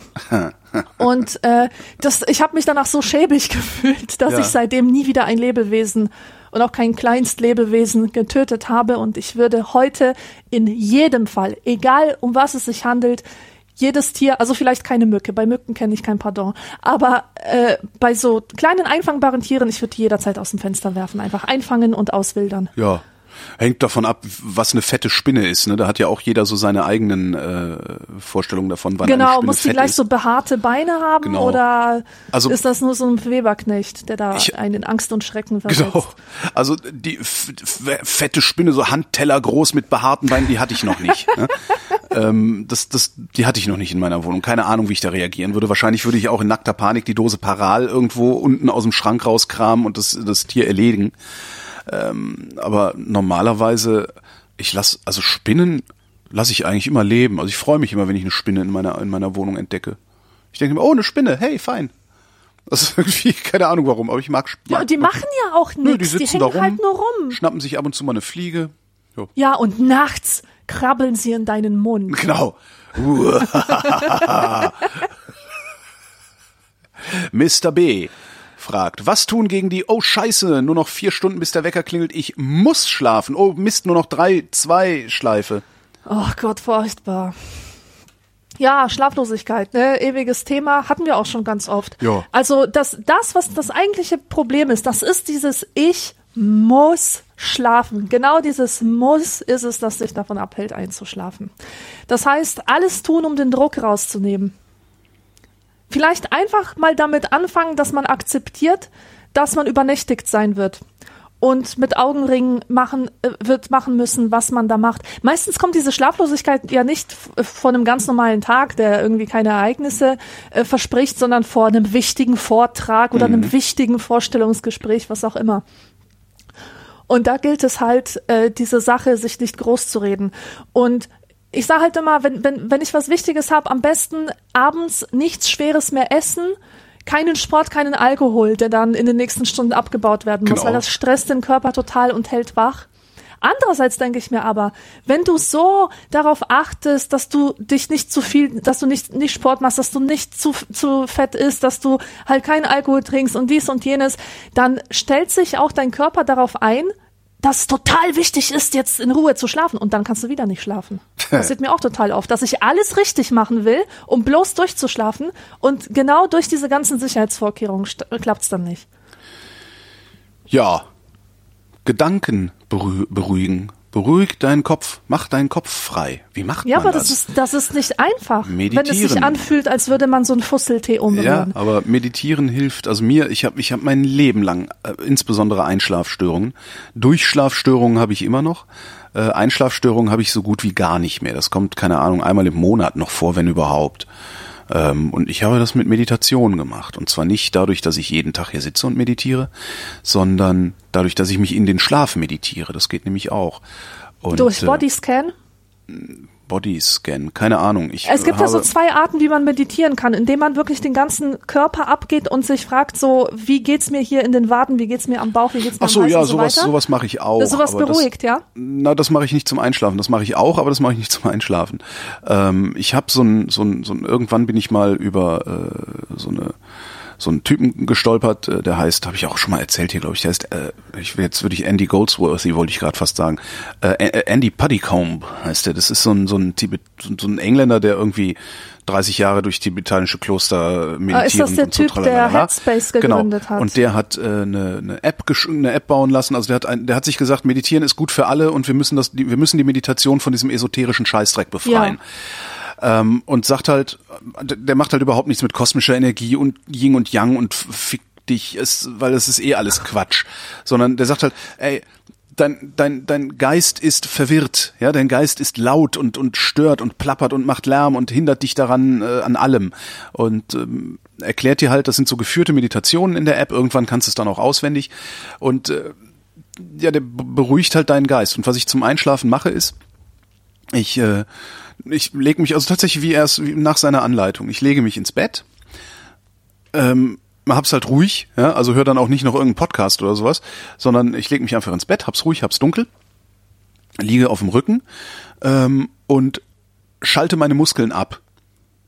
Ähm, das muss man ein bisschen üben. Also es ist tatsächlich so, dass ich, ne, ich konzentriere mich auf meine Waden und schalte diese Muskeln ab. Ich konzentriere mhm. mich auf meine Oberschenkel, auf den Rücken, auf den Arsch, auf alles. Ähm, und irgendwann bin ich dann in einem Zustand, den kann ich mittlerweile, was total geil ist, auf Zuruf bei mir einstellen. Also ich muss nicht mehr äh, diesen Bodyscan machen, sondern ich lege mich auf den Rücken. Dann dauert es irgendwie vier, fünf Sekunden und dann habe ich mich abgeschaltet. Und dann bin ich in einem Zustand, in dem mein Geist von meinem Körper getrennt ist. Also ja, ganz, du ganz, beobachtest, wie es deinem Körper geht, sozusagen. Nee, noch auch das nicht. Mein Körper ist weg. Ich, äh, so muss ich das sagen. Mhm. Ich bin dann nur noch ein Geist. Ja. Das ist ein, ein sehr, sehr äh, spannendes Gefühl.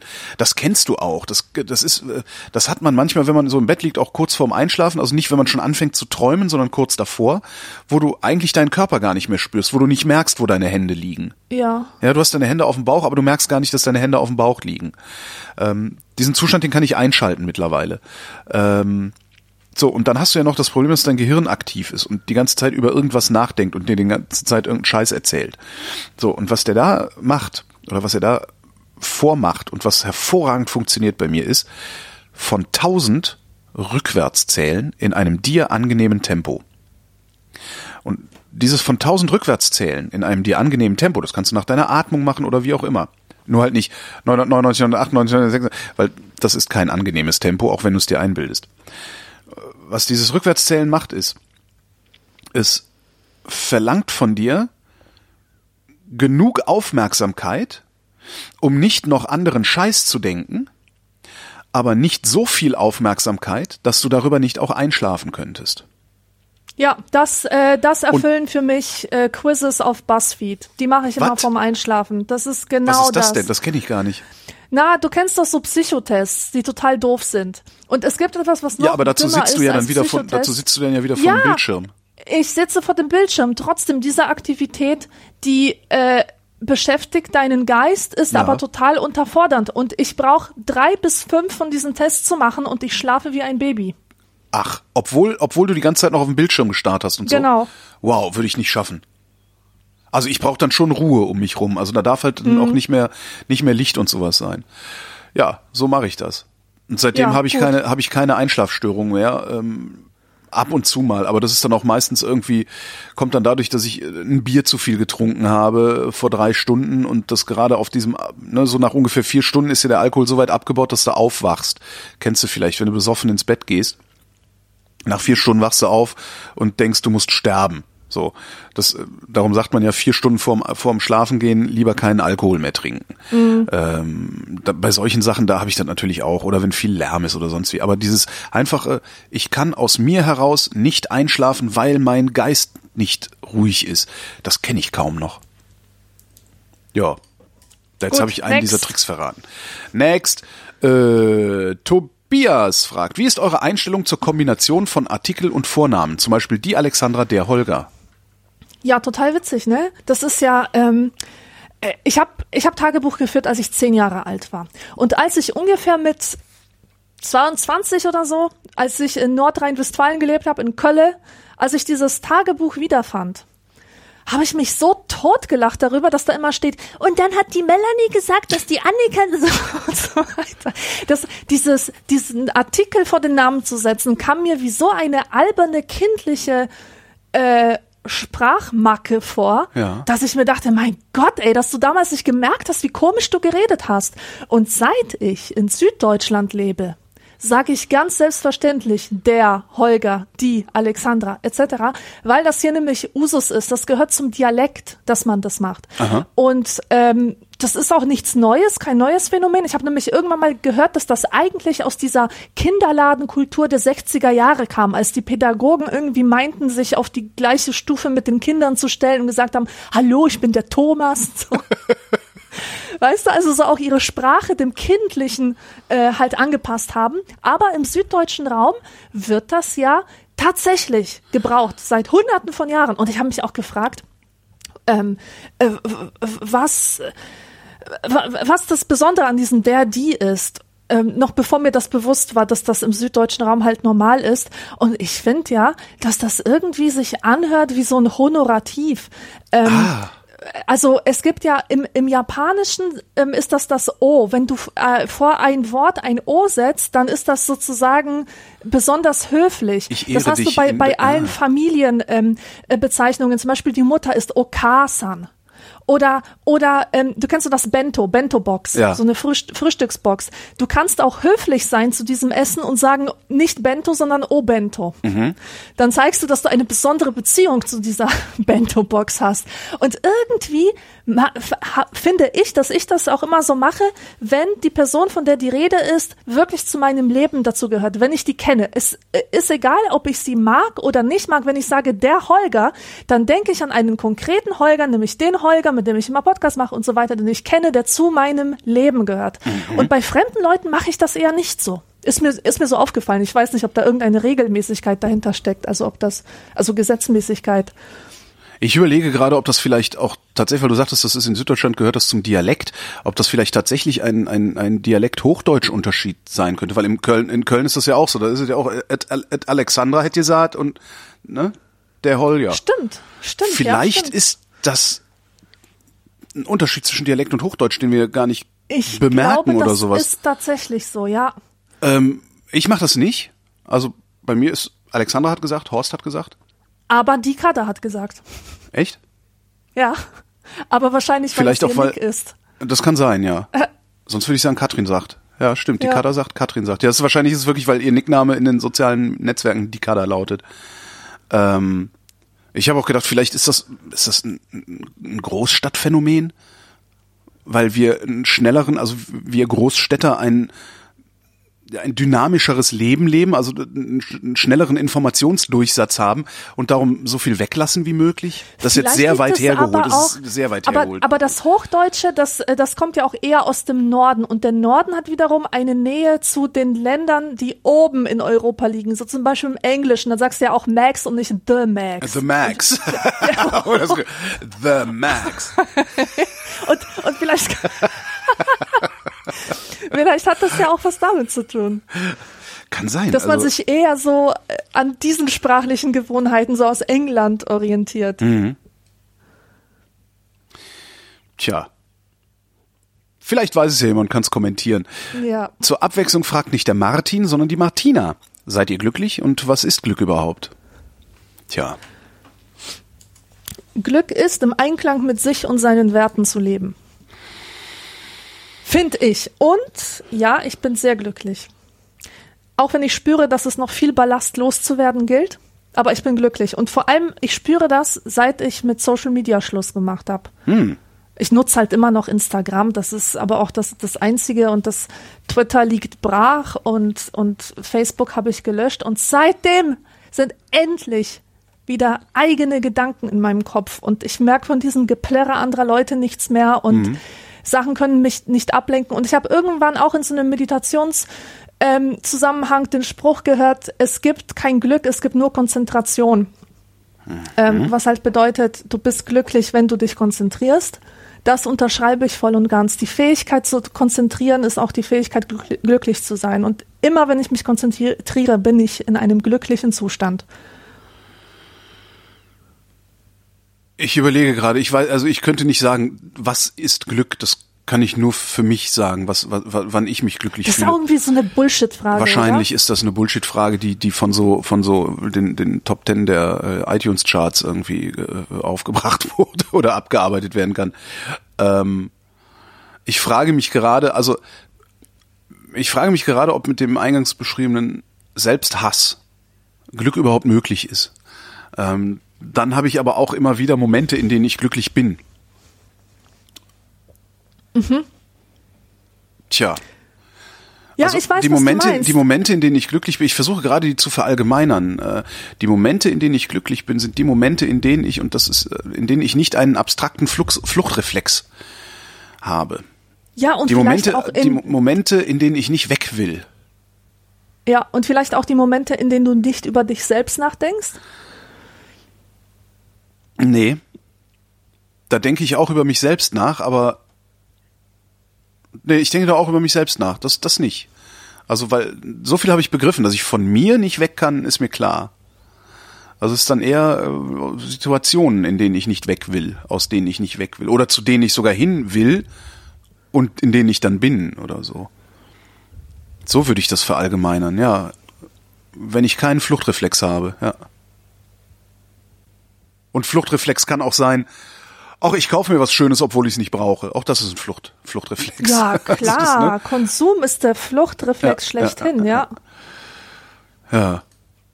Aber im, im Grunde, im Grunde bin ich glücklich. Also wenn, vor allen Dingen, wenn ich, wenn ich da intellektuell rangehe und gucke, wie geht's mir eigentlich? Also ne, so strukturell, materiell, äh, emotional und so muss ich glücklich sein. Das kann eigentlich nicht sein, dass ich unglücklich bin. So. Mhm. Ja, ja, und oft spürt man das Glück erst, nachdem man sich das intellektuell klar gemacht hat, was alles gut Ja, ist im ja, Leben. ja, ja. Das muss man eh, das sollte man eh öfter, habe ich gelernt. Ja, und Glück ist halt nicht rauschhafte Euphorie. Nein. Das wird ja auch oft verwechselt. Immer geil drauf sein und immer denken, yay, und Konfettikanone und Genau. so. Das, äh, das ist nicht Glück. Nee, gestern. Glück gestern, kann auch sehr, sehr leise sein. Ja, mit lieben Menschen Erdbeerkuchen essen. Ja. Zum Beispiel. Kalu fragt, Holgi, könntest du dir vorstellen, in einem englischsprachigen Podcast dabei zu sein oder sogar eine englischsprachige Sendereihe zu moderieren? wie ich auf die Frage komme. Ich höre im Moment viele Shows vom britischen Podcast-Netzwerk Relay FM und kann mir sehr gut vorstellen, dass eine internationale Podcast-Kooperation eine interessante Erweiterung des Universums wäre und ein weiterer Schritt in Richtung Weltherrschaft. Ich will ja gar nicht die Weltherrschaft, ich will ja nur stinkreich werden. Vielleicht geht das aber einher. Äh, könnte ich mir vorstellen, mit hinreichend Übung, also ja, mit hinreichend Übung könnte ich mir das vorstellen. Also ich glaube nicht, dass ich jetzt aus dem Stand in einem englischen Podcast einfach mitmachen könnte. Alleine schon, weil mir das Vokab Vokabular abgehen würde. Also mhm. ist, ich denke nicht den ganzen Tag auf Englisch, ich lese nicht so viel auf Englisch. Aber ich glaube, wenn ich, wenn ich mich hinreichend darauf vorbereite, also tatsächlich einfach mehr Englisch lese und sei es nur eine englische Tageszeitung, ähm, und ja, mehr Englisch schreibe oder rede, dann kann ich mir das sehr gut vorstellen. Eine Sendereihe zu moderieren kann ich mir vorstellen, weil ähm, ich da die Fragen stellen kann. So. Und äh, die kann ich mir vorher aufschreiben. Und damit käme ich dann da durch. Vielleicht wäre die ein oder andere spontane Nachfrage dann nicht da, die auf Deutsch da wäre, aber sonst. Könntest du das? Nee, ich könnte es auf keinen Fall. Auf das Polnisch könntest du? Ähm, tatsächlich wurde ich schon zweimal als Gästin eingeladen mhm. in eine polnische Sendung. Also jetzt nicht aus Polen, sondern es gibt so einen polnischen Sender in Berlin. Mhm. Ähm, Funkhaus Europa oder so hieß das früher, jetzt heißt es anders. Cosmo. Ja, genau. Der ist aber nicht genau. in Berlin, der ist in Köln. Echt? Mhm. Echt wahr? Ja, das ist der WDR, macht das. Stimmt, das ist der WDR, richtig. In Berlin gab es früher mal Radio Multikulti. Ja, ähm, das kenne ich auch noch. Das ja. ist äh, abgewickelt worden, ja. Okay, also auf jeden Fall war ich da Interviewgästin, musste auf Polnisch die Fragen beantworten und auch auf Konferenzen so von literaturwissenschaftlichen Instituten und so ähm, rede ich auch oft auf Polnisch. Das heißt, ich kann mich schon ausdrücken, aber ich habe das Gefühl, dass ich mich nicht vollumfänglich ausdrücken kann. Ja. Das ist mir aber sehr wichtig. Ja. Und deswegen würde ich so ein Angebot auf jeden Fall ablehnen. Und auf Englisch traue ich es mir eh nicht zu. Also ich kann gut Englisch, am besten äh, kann ich Englisch verstehen. Ich kann sehr schwierige Texte auf Englisch lesen beispielsweise, aber ich bin jetzt nicht so flüssig mhm. im, äh, im Sprechen zum Beispiel. Ja, aber das ist ja tatsächlich eine Übungsfrage. Ne? Also ich würde es auch tatsächlich machen, aber ähm, erstmal hat mich noch nie jemand eingeladen in eine englischsprachige Sendung und äh, jetzt auch noch Vrind auf Englisch zu produzieren. Ich habe so schon, ich komme so schon nicht nach. Äh, ich habe so schon keine Zeit. Jetzt noch irgendwie ein Fass aufzumachen, wäre mir zu viel. Man muss ja auch nicht jeden Scheiß immer mitmachen, ja, ja, der einem also vorgeschlagen ich bin, wird. Ich bin im Moment, ich, ich mein, Vrind publiziert ja im Moment relativ wenig und äh, ich, ich so, so zynisch das klingen mag jetzt. Also den Geschichtsunterricht gibt's ja seit einigen Wochen nicht mehr. Mhm. Oder seit einigen Wochen nicht, was daran liegt, dass äh, Matthias von Hellfeld, mein Gesprächspartner da und mein, mein Experte in dieser Sendung erkrankt ist und jetzt auch äh, erstmal auf unbestimmte Zeit krank bleibt. Mhm. Ähm, so dass ich also wir haben immer gleich drei Sendungen auf einen Schlag aufgenommen. Ähm, das dauert halt einen halben Tag äh, und diesen halben Tag, den habe ich jetzt gerade nicht. Also den, den verbrauche ich jetzt gerade nicht und ich schaff's halt trotzdem nicht mehr zu produzieren und äh, bin halt trotzdem an meiner Kapazitätsgrenze mit allen, was ich dann sonst noch so an, an Jobs mache. Und jetzt war natürlich auch Urlaubs, also Reisezeit und sowas. Ich glaube, wenn ich jetzt noch was Englisches machen würde, ich, nee, Gott, ich würde irre werden. Ha. Also weg mit dieser Idee. Nächste Frage. Nächste Idee. Robert mal wieder. Wird die Menschheit eines Tages doch noch die Kurve kriegen und alles zum Guten werden können? Das finde ich immer so geil, dieses Menschheit. Wird die Menschheit die, die Welt genau. retten können? So, was heißt das, die Welt? Wer ist die Menschheit? Weil in Zeiten des Friedens hören die Kriege ja nicht auf. Es gibt immer Krisenherde. Es war, äh, es war halt nie anders. Wenn wir die Menschheit sagen, meinen wir auch oft die Deutschen, die mhm. Europäer und sind uns nicht darüber im Klaren, wie viele verschiedene Welten hier gerettet werden müssen. Ja. Wenn wir von der Welt sprechen. Ja. Also. Ja. Ich glaube nicht, dass ich die diese kriegen. Frage. Nein. Ich mal fragen, ob du die Kurve noch kriegst. Das ist eine Frage, die kann man beantworten. Aber wird sie natürlich nicht. Also wir müssten dann, dann müssten wir sowas, dann, dann müssten wir den Kapitalismus abschaffen, ja. äh, zurück zur Natur finden. Ähm, vielleicht, wenn wir eine Industriegesellschaft sein wollen, also eine weltweite Industriegesellschaft oder sowas ähnliches sein wollen, dann müsste das eine kommunistische sein, keine kapitalistische, weil sie nicht auf Ausbeutung basieren dürfte. Ähm, sie dürfte nicht auf Kapitalakkumulation hinauslaufen. Ähm, ah, pff, äh, sie müsste, es müsste eine globale Gesellschaft sein ohne Grenzen, damit du auch kein Militär brauchst, um diese Grenzen zu verteidigen, dass du dann auch noch missbrauchen kannst, um ähm, Anspruch auf andere Territorien zu erheben und den durchzusetzen. Ich glaube da nicht dran. Ich glaube wirklich nicht daran, dass sowas passiert. Das wird immer so scheiße bleiben. Ja. Außerdem, ha, ich persönlich habe ein sehr zirkuläres Verständnis von Geschichte. Es ist die Wiederkehr des Immergleichen. Leute bauen was auf, dann müssen sie es zerstören, damit sie wieder von neuem bauen können. Und so wird das immer und immer weitergehen. Das kann gut sein, ja, ja, mag sein.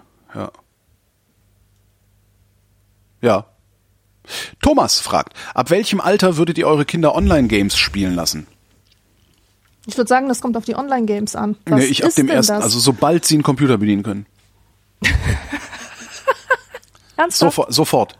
Also ich würde sofort, ich würde meinem Kind, sobald es auf die Welt kommt, würde ich ein, ein, alles an elektronischen Spielgeräten ins Zimmer stellen, was es gibt, inklusive einen Fernseher, der den ganzen Tag läuft, Sofort anschließen. Ja. sofort anschließen. Ja? Und hinterher würde ich dann dafür sorgen, dass der Psychopath mit 16 in den Knast kommt. Ähm, nein, ganz ehrlich, keine Ahnung. Keine, äh, keine Ahnung. Und ich bin froh darum, dass ich mir diese Gedanken nicht machen muss, weil ich glaube, dass das eine der schwierigsten Fragen ist, die man sich überhaupt nur stellen kann heutzutage. Ja, weil es, ja, das, das Dilemma ist ja das. Also ich bin selber mit Computerspielen aufgewachsen. Mein erstes Spiel war mit sechs Frogger und Bridges. Okay. Bridges, da musste man so Flugzeuge navigieren und äh, immer Mhm. schießen und so. Mit zehn habe ich eigentlich nur gezockt. Hat's mir geschadet? Nein. Ja. Es, es hat mir nicht geschadet, auch wenn ich wünschte, ich hätte diese Zeit gesteckt, um äh, ein Instrument zu erlernen oder noch mehr Bücher zu lesen. Natürlich. Was ich jetzt bei den Kindern sehe, ist, äh, dass die Eltern da total im Zwiespalt sind. In einerseits mögen die das nicht, diese Online-Spiele. Andererseits wissen sie aber auch, dass die Kinder dann ausgeschlossen werden. Das ist das Problem. Wenn alle Kinder in, in der Schule ein bestimmtes Handygame zocken und einer darf kein Handy haben oder einer darf diese Spiele nicht spielen, dann ist er halt Das ist der die arme Außenseiter. Sau mit das war bei mir schon so. Ja. Ja, das Hast war bei mir schon so. Klamotten Ich an. durfte keinen Gameboy haben Ja. und äh, dann hieß es so, ja, du kannst auf Klassenfahrt nicht mit unser Zimmer, weil du die Einzige bist, die keinen Gameboy hat. Hm. Es ist natürlich dämlich ohne Ende, ja, aber so sind Kinder und das äh, fühlt sich halt real Ja. schlimm an für ein Kind. Ja. Also das ist äh, ja, ich, das ist auch echt ganz grauenvoll. Ich meine, ich, ich, ist ja irgendwann mal den Satz gesagt, da hat ein Freund von mir dann einen Lachflash gekriegt. Ich verkehre ja nun mit Kindern. Äh, Also okay. Ich, ich habe ja, ich, ja genau. Ähm, darum hat er auch diesen Lachflash gekriegt. Nein, also äh, Katrin hat ja zwei Kinder ähm, und die sind auch in einem Alter, in dem sich genau solche Fragen stellen und das dabei zuzugucken. Also ich glaube, sie macht es richtig. Ich könnte jetzt noch nicht mal genau sagen, wie sie es macht, aber also so, also ich, ich sag mal, wenn wenn die Kinder vergessen, ihr Smartphone aufzuladen, ja, dann kann Ja. es so schlimm nicht sein. Ja? Also, weißt du? So, äh, wo ist denn mein iPhone? Ja, keine Ahnung, was es denn hingeht. Keine Ahnung, weiß ich, na egal, hier, Lego.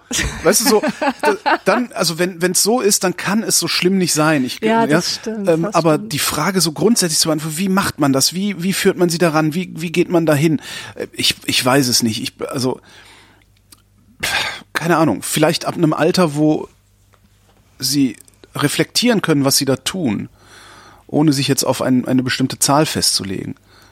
Also ab einem Alter, wo, wo man mit ihnen, wenn das Ding mal weggelegt ist, drüber reden kann, ob sie nicht auch merken, dass sie, seit sie dieses Gerät besitzen, äh, nicht mehr an der frischen Luft sind oder irgendwie sowas. Also wo man mit ihnen drüber reden kann. Vielleicht so. Aber wie gesagt, ich bin wirklich froh, dass ich mir diese Frage nicht wirklich stellen muss. Ja. Ja. Christoph schreibt, ich weiß nicht, wie ich das, was ich gestern erlebt hatte, besser beschreiben soll, deshalb nenne ich es einfach mal Panikattacke. Hattet ihr schon mal eine? Wie äußerte sich das? Hattest du schon mal eine? Ja, Und wie äußerte sich ich das? überlege gerade. Ich überlege gerade, wann ich meine letzte Panikattacke hatte. Ähm, das war tatsächlich, äh, ging einher mit Schlaflosigkeit. Ähm, das war. Warte mal. Das war, da habe ich noch studiert. Ähm, und hatte irgendwie zwei Hausarbeiten fertig zu machen. Hatte noch irgendwas, ir- irgendwelche Auftragsproduktionen, also irgendwelche Podcasts zu schneiden und noch irgendwie und und habe einfach lag abends im Bett und habe auf einmal hab gedacht, ach du Scheiße, du hast für alles, was du zu tun hast, nur noch sieben Tage Zeit oder was weiß ich was. Und grob überschlagen ist das, was du zu tun hast, Arbeit für neun Tage. Und dann habe ich Herzrasen gekriegt, habe wirklich, habe im Bett gelegen, habe gedacht, ach du Scheiße, ach du Scheiße. Also wirklich so Kurzatmigkeit, Herzrasen, dachte, es, jetzt bricht alles zusammen, jetzt reißt es dir den Boden unter den Füßen weg. Ähm, das war richtig furchtbar, ja. Mhm. Das war meine letzte Panikattacke, die ist dann aber auch schon, kann ich ja ausrechnen, fünf Ist Jahre schon her. ewig her. Nee, Ach so, fünf ach Jahre. doch, so- Nee, nee, da habe ich, das war, als ich jetzt mein Masterstudium gemacht habe zuletzt. Ah ja. Ähm, da hatte ich das. Also da hatte ich, ja. Ja, meine Panikattacke hat auch was mit Studieren zu Und der, tun. der Witz ist, wie ich rausgekommen bin. Ich bin aufgestanden, hab's Licht angemacht, hab einen Computer hochgefahren und hab einen Projektplan über mein Leben der nächsten 14 Tage geschrieben. Aber wirklich gesagt, wie lange brauchst du denn wirklich für? Eingetragen, das, das, das, das, das. Dann hatte ich rappelvolle zwei Wochen, aber die waren so durchgeplant, dass ich wusste, okay, wenn ich das genauso mache, kein Problem. Und dann bin ich pennen gegangen. das ist auch witzig, Ach, das ist ja cool. ne? Und hat auch geklappt, im Übrigen. Ja. Nun Ja, zu meiner Panikattacke. Also, die hatte, wie gesagt, auch was mit dem Studieren zu tun. Und das war, das geschah in der Nacht vor, meinen, vor meinem Auswahlseminar für die Studienstiftung des deutschen Volkes. Ich wurde für ein Stipendium vorgeschlagen von meiner Lehrerin damals auf dem Abendgymnasium. Und das war für mich äh, mind-blowing, weil ich nie gedacht hätte, dass ich die Beste eines Jahrgangs sein könnte oder dass ich irgendwie würdig wäre, von einer Stiftung ähm, gefördert zu werden. Und diese Lehrerin hat aber an mich geglaubt, hat gesagt, doch, du bist absolut dafür geeignet und ich habe mich da beworben und äh, wurde auch ähm, ausgewählt. Also nicht alle, die sich da bewerben, werden auch eingeladen zu diesem Auswahlseminar. Und bei diesem Auswahlseminar musst du dich halt drei Tage lang beweisen. Du führst Einzelgespräche mit, mit Professoren und du musst ähm, an Gruppendiskussionen teilnehmen. Du musst ein Referat machen. Du wirst einfach von so vielen Seiten durchleuchtet.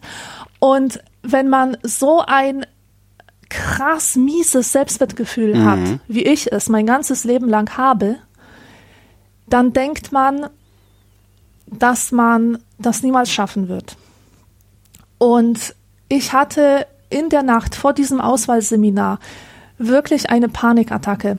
Ich habe gedacht, okay, wenn ich das bekomme, dann verändert sich mein ganzes Leben. Dann muss ich kein BAföG mehr beziehen bzw. zurückzahlen. Dann ist gesichert, dass ich in Ruhe studieren kann und ich habe auch noch moralische Unterstützung von einer Institution, die an mich glaubt, die daran glaubt, dass ich fähig bin, dass ich talentiert bin. Aber oh, ja, ich, ja. das, weißt du, ich habe mich gefühlt wie Aschenputtel. Plötzlich kommt jemand rein und sagt, weißt du was? Ich habe mir deinen Gentest angeschaut Ja. und ich glaube, du bist eine Prinzessin. Aber ich bin mir noch nicht ganz sicher, das muss sich selbst, also das muss sich, muss sich erstmal erweisen.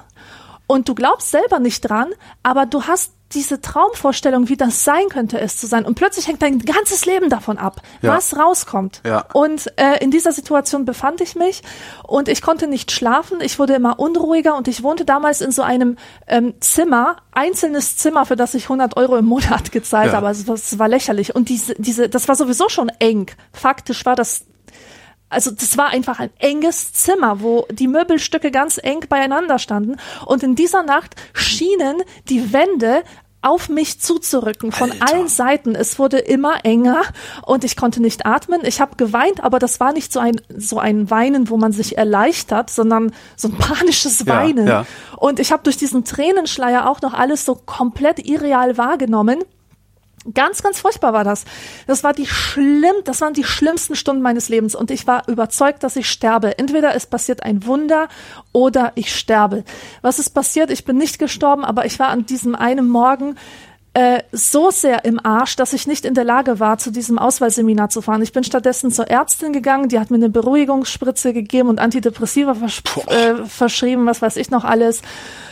Und ich war sowieso sehr ängstlich in dieser Zeit, weil ich mich gefragt habe, bin ich dazu in der Lage, ähm, zu, zu studieren oder bin ich dumm? Und dieses bin ich dumm, das ist äh, super, super absurd, das zu denken, wenn du für, für ein Stipendium vorgeschlagen wirst. Ja. Aber ich war trotzdem überzeugt Klar. davon, dass die mich dort, dass die mich dort ähm, wie, wie sagt man, das rauskommen wird, äh, Hochstapler-Syndrom, Ja. das rauskommen wird, dass das alles ein Bluff ist, dass ich nichts kann, dass ich Mängel habe, dass ich Sachen nicht weiß, die ich in der vierten Klasse wissen müsste und so weiter. Und ja, ich habe das Auswahlseminar dann ein Jahr später gemacht und das Stipendium auch bekommen.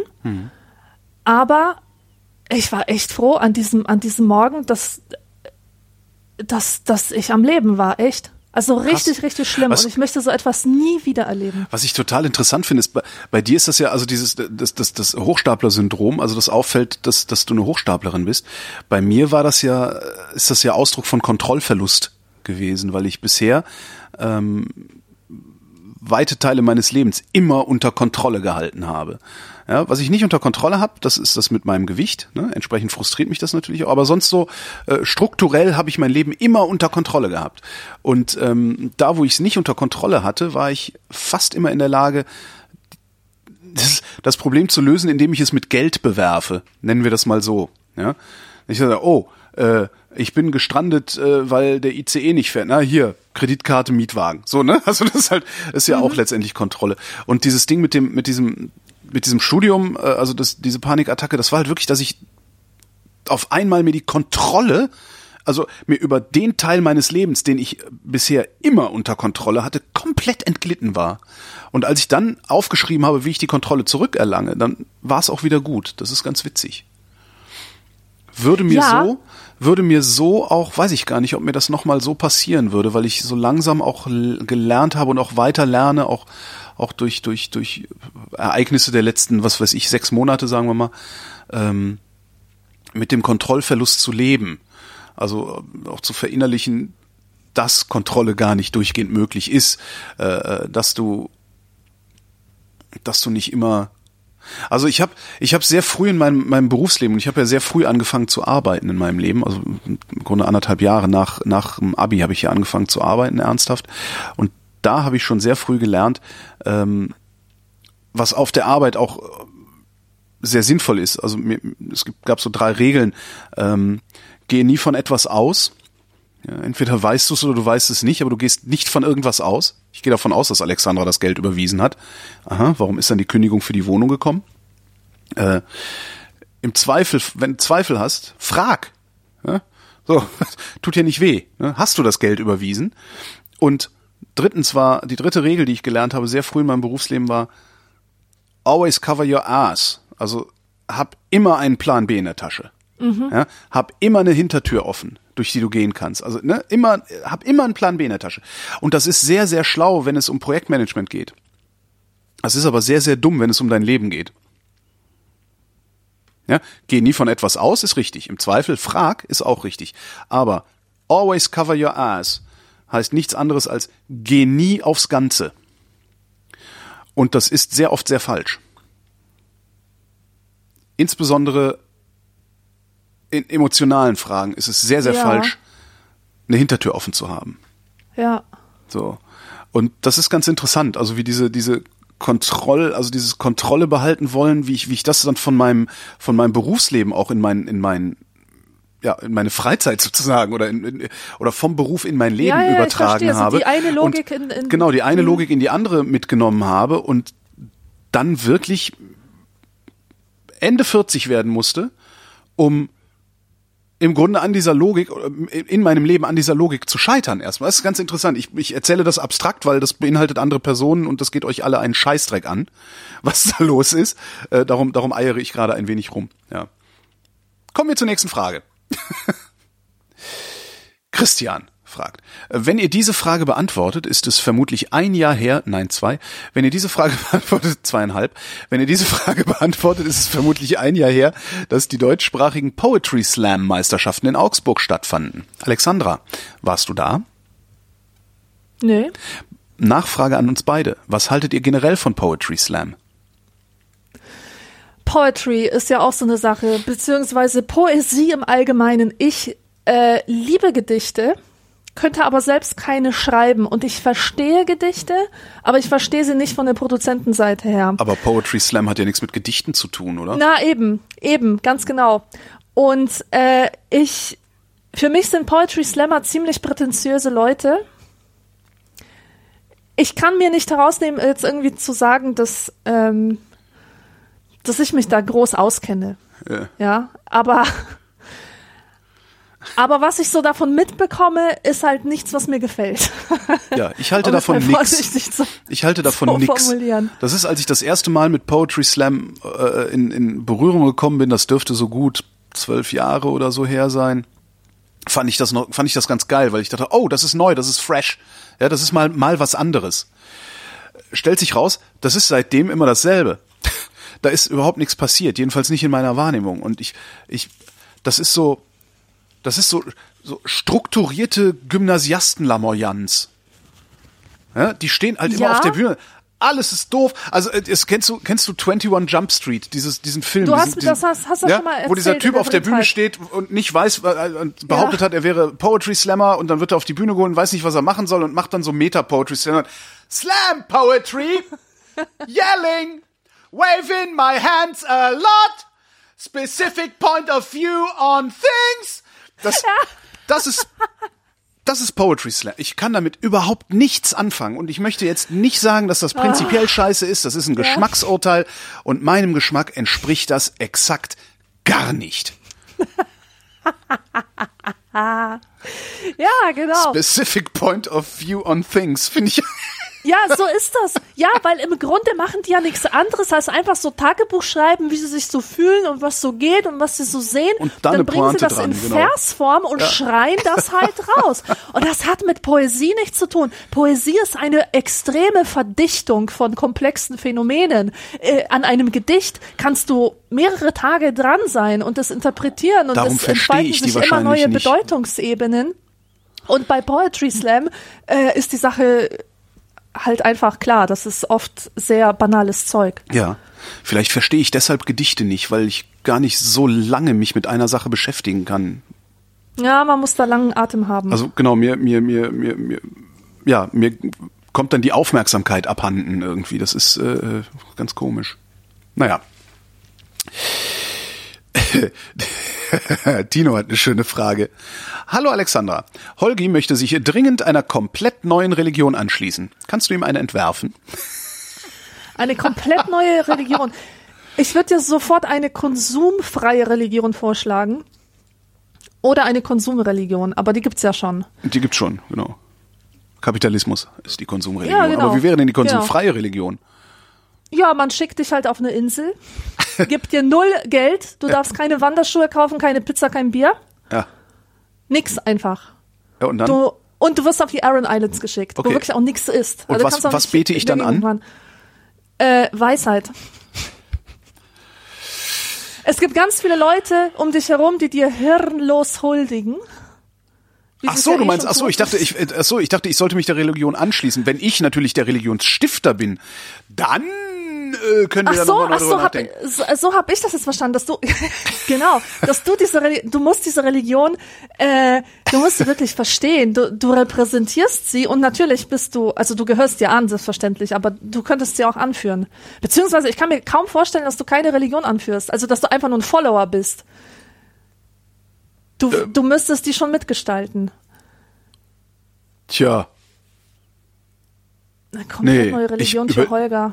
Ich überlege auch, also was würde ich denn, was würde ich denn, also ich meine, was, was, was ist was denn, müsste denn, was ist denn diese, was ist denn so, also Religion, ähm, ähm, also Weißt du, was Religion bedeutet? Im ursprünglichen Sinne bedeutet Religion Rückbindung. Das heißt, Ja. du bindest dich rück an etwas. ja, Das schließt jetzt nicht unbedingt äh, ein, dass es irgendein übersinnliches, personalisiertes Wesen sein muss, an das du glaubst. Ja, aber ich muss mich ja, ich, ähm, ich muss mich ja irgendetwas unterordnen, oder? Oder äh, äh, äh, also das beinhaltet ja auch immer eine Ideologie, eine eine Liturgie, äh, ein ein Regelwerk, Ein Ritual. ein Ritual, ein, äh, dem ich mich unterordnen müsste und dem müsste ich mich ja äh, fröhlich mit ganzem Herzen unterordnen. Ja, und deswegen halte ich Religion für jemanden wie dich für ungeeignet. Also entweder du führst diese Religion selbst an, das heißt, du hast sie dir selber ausgedacht ja. und musst dich nicht unterwerfen, o- oder es geht halt nicht. Ja. Na, ich guck mal, wenn das mit meiner Staatsgründung äh, vorangeht, ähm, dann kann ich ja dann vielleicht auch danach, wenn der Staat existiert, eine, eine eigene Religion da reinmachen. Und den Staat will ich ja eigentlich auch nur gründen, weil ich meine eigene Währung machen will. Den Holgidor. Den Holgidor. Ja, statt Louisdor, dachte ich so. Cool. Ne, kann man mal machen. Ja, Ja. und damit äh, wären wir auch schon am Ende der Sendung äh, angelangt. Und äh, am Ende der Sendung, da steht immer die obligatorische Höflichkeitsfrage von Esurel. Wie geht's uns denn heute? Ich weiß nicht, wie es mir geht. Ich starre genau, also gerade starre ich auf eine Schneekugel mit einem Flamingo drin und ich schüttel die jetzt schon seit zwei Stunden und bin deswegen ein bisschen psychedelisch drauf. Alles Ja, ich weiß sich. Äh. Ja, eh, jetzt ohne Scheiß, ich fühle mich gerade ein bisschen äh, über, also so schwebend, sch seltsam schwebend, jetzt nicht unbedingt gut. Ja, mir geht's ganz okay. Oha. Viel zu viel zu tun. Ah ja. Mir geht's gut. Ja, mir geht's erstaunlich gut. Ich habe auch viel zu viel zu tun. Ähm, vor allen Dingen viel zu viele Dinge, für die ich am Ende kein Geld kriege, sondern nämlich Geld kosten. Äh, Steuererklärung. Ähm, ja, ja, ganz schlimm. Das Machst du Finanzamt. heute den ganzen Tag, oder? Ähm, ja, werde ich wahrscheinlich nicht schaffen den ganzen Tag, aber heute den ganzen Tag. Ähm, und ich bin gerade, ich habe gerade drei Wochen am Stück Hörfunk. Das heißt, ich kann mich auch nicht den ganzen Tag konzentriert hinsetzen und das machen. Das heißt, ich werde wahrscheinlich dann irgendwie die nächste Woche äh, zwei, drei Tage sehr früh aufstehen und jeden Morgen ein paar Stunden daran arbeiten, um dann danach arbeiten zu gehen, weil das Finanzamt hat äh, vorfristig angefordert. Ähm, ja, also etwas, es, es ist etwas unangenehm, aber das, auch das ist Jammern auf hohem Niveau, weil das ist durchaus hinzukriegen, äh, wenn ich nicht äh, stundenlang Nasebohren in der Ecke sitze und aus dem Fenster gucke, wie es so normalerweise man ist. Nein, mir geht es gut, mir geht es sogar sehr, sehr gut. Äh, ich kann äh, nicht klagen, es mangelt mir an nichts. Ähm, Punkt. Außer der Selbsthass vom Anfang der Sendung, aber äh, den habe ich gut integriert in meinen Lifestyle. so, fertig. Jetzt gehen wir nach Hause. Ach nee, das sind wir ja schon. Danke, Alexandra. Danke, Holger. Und euch danke für die Aufmerksamkeit.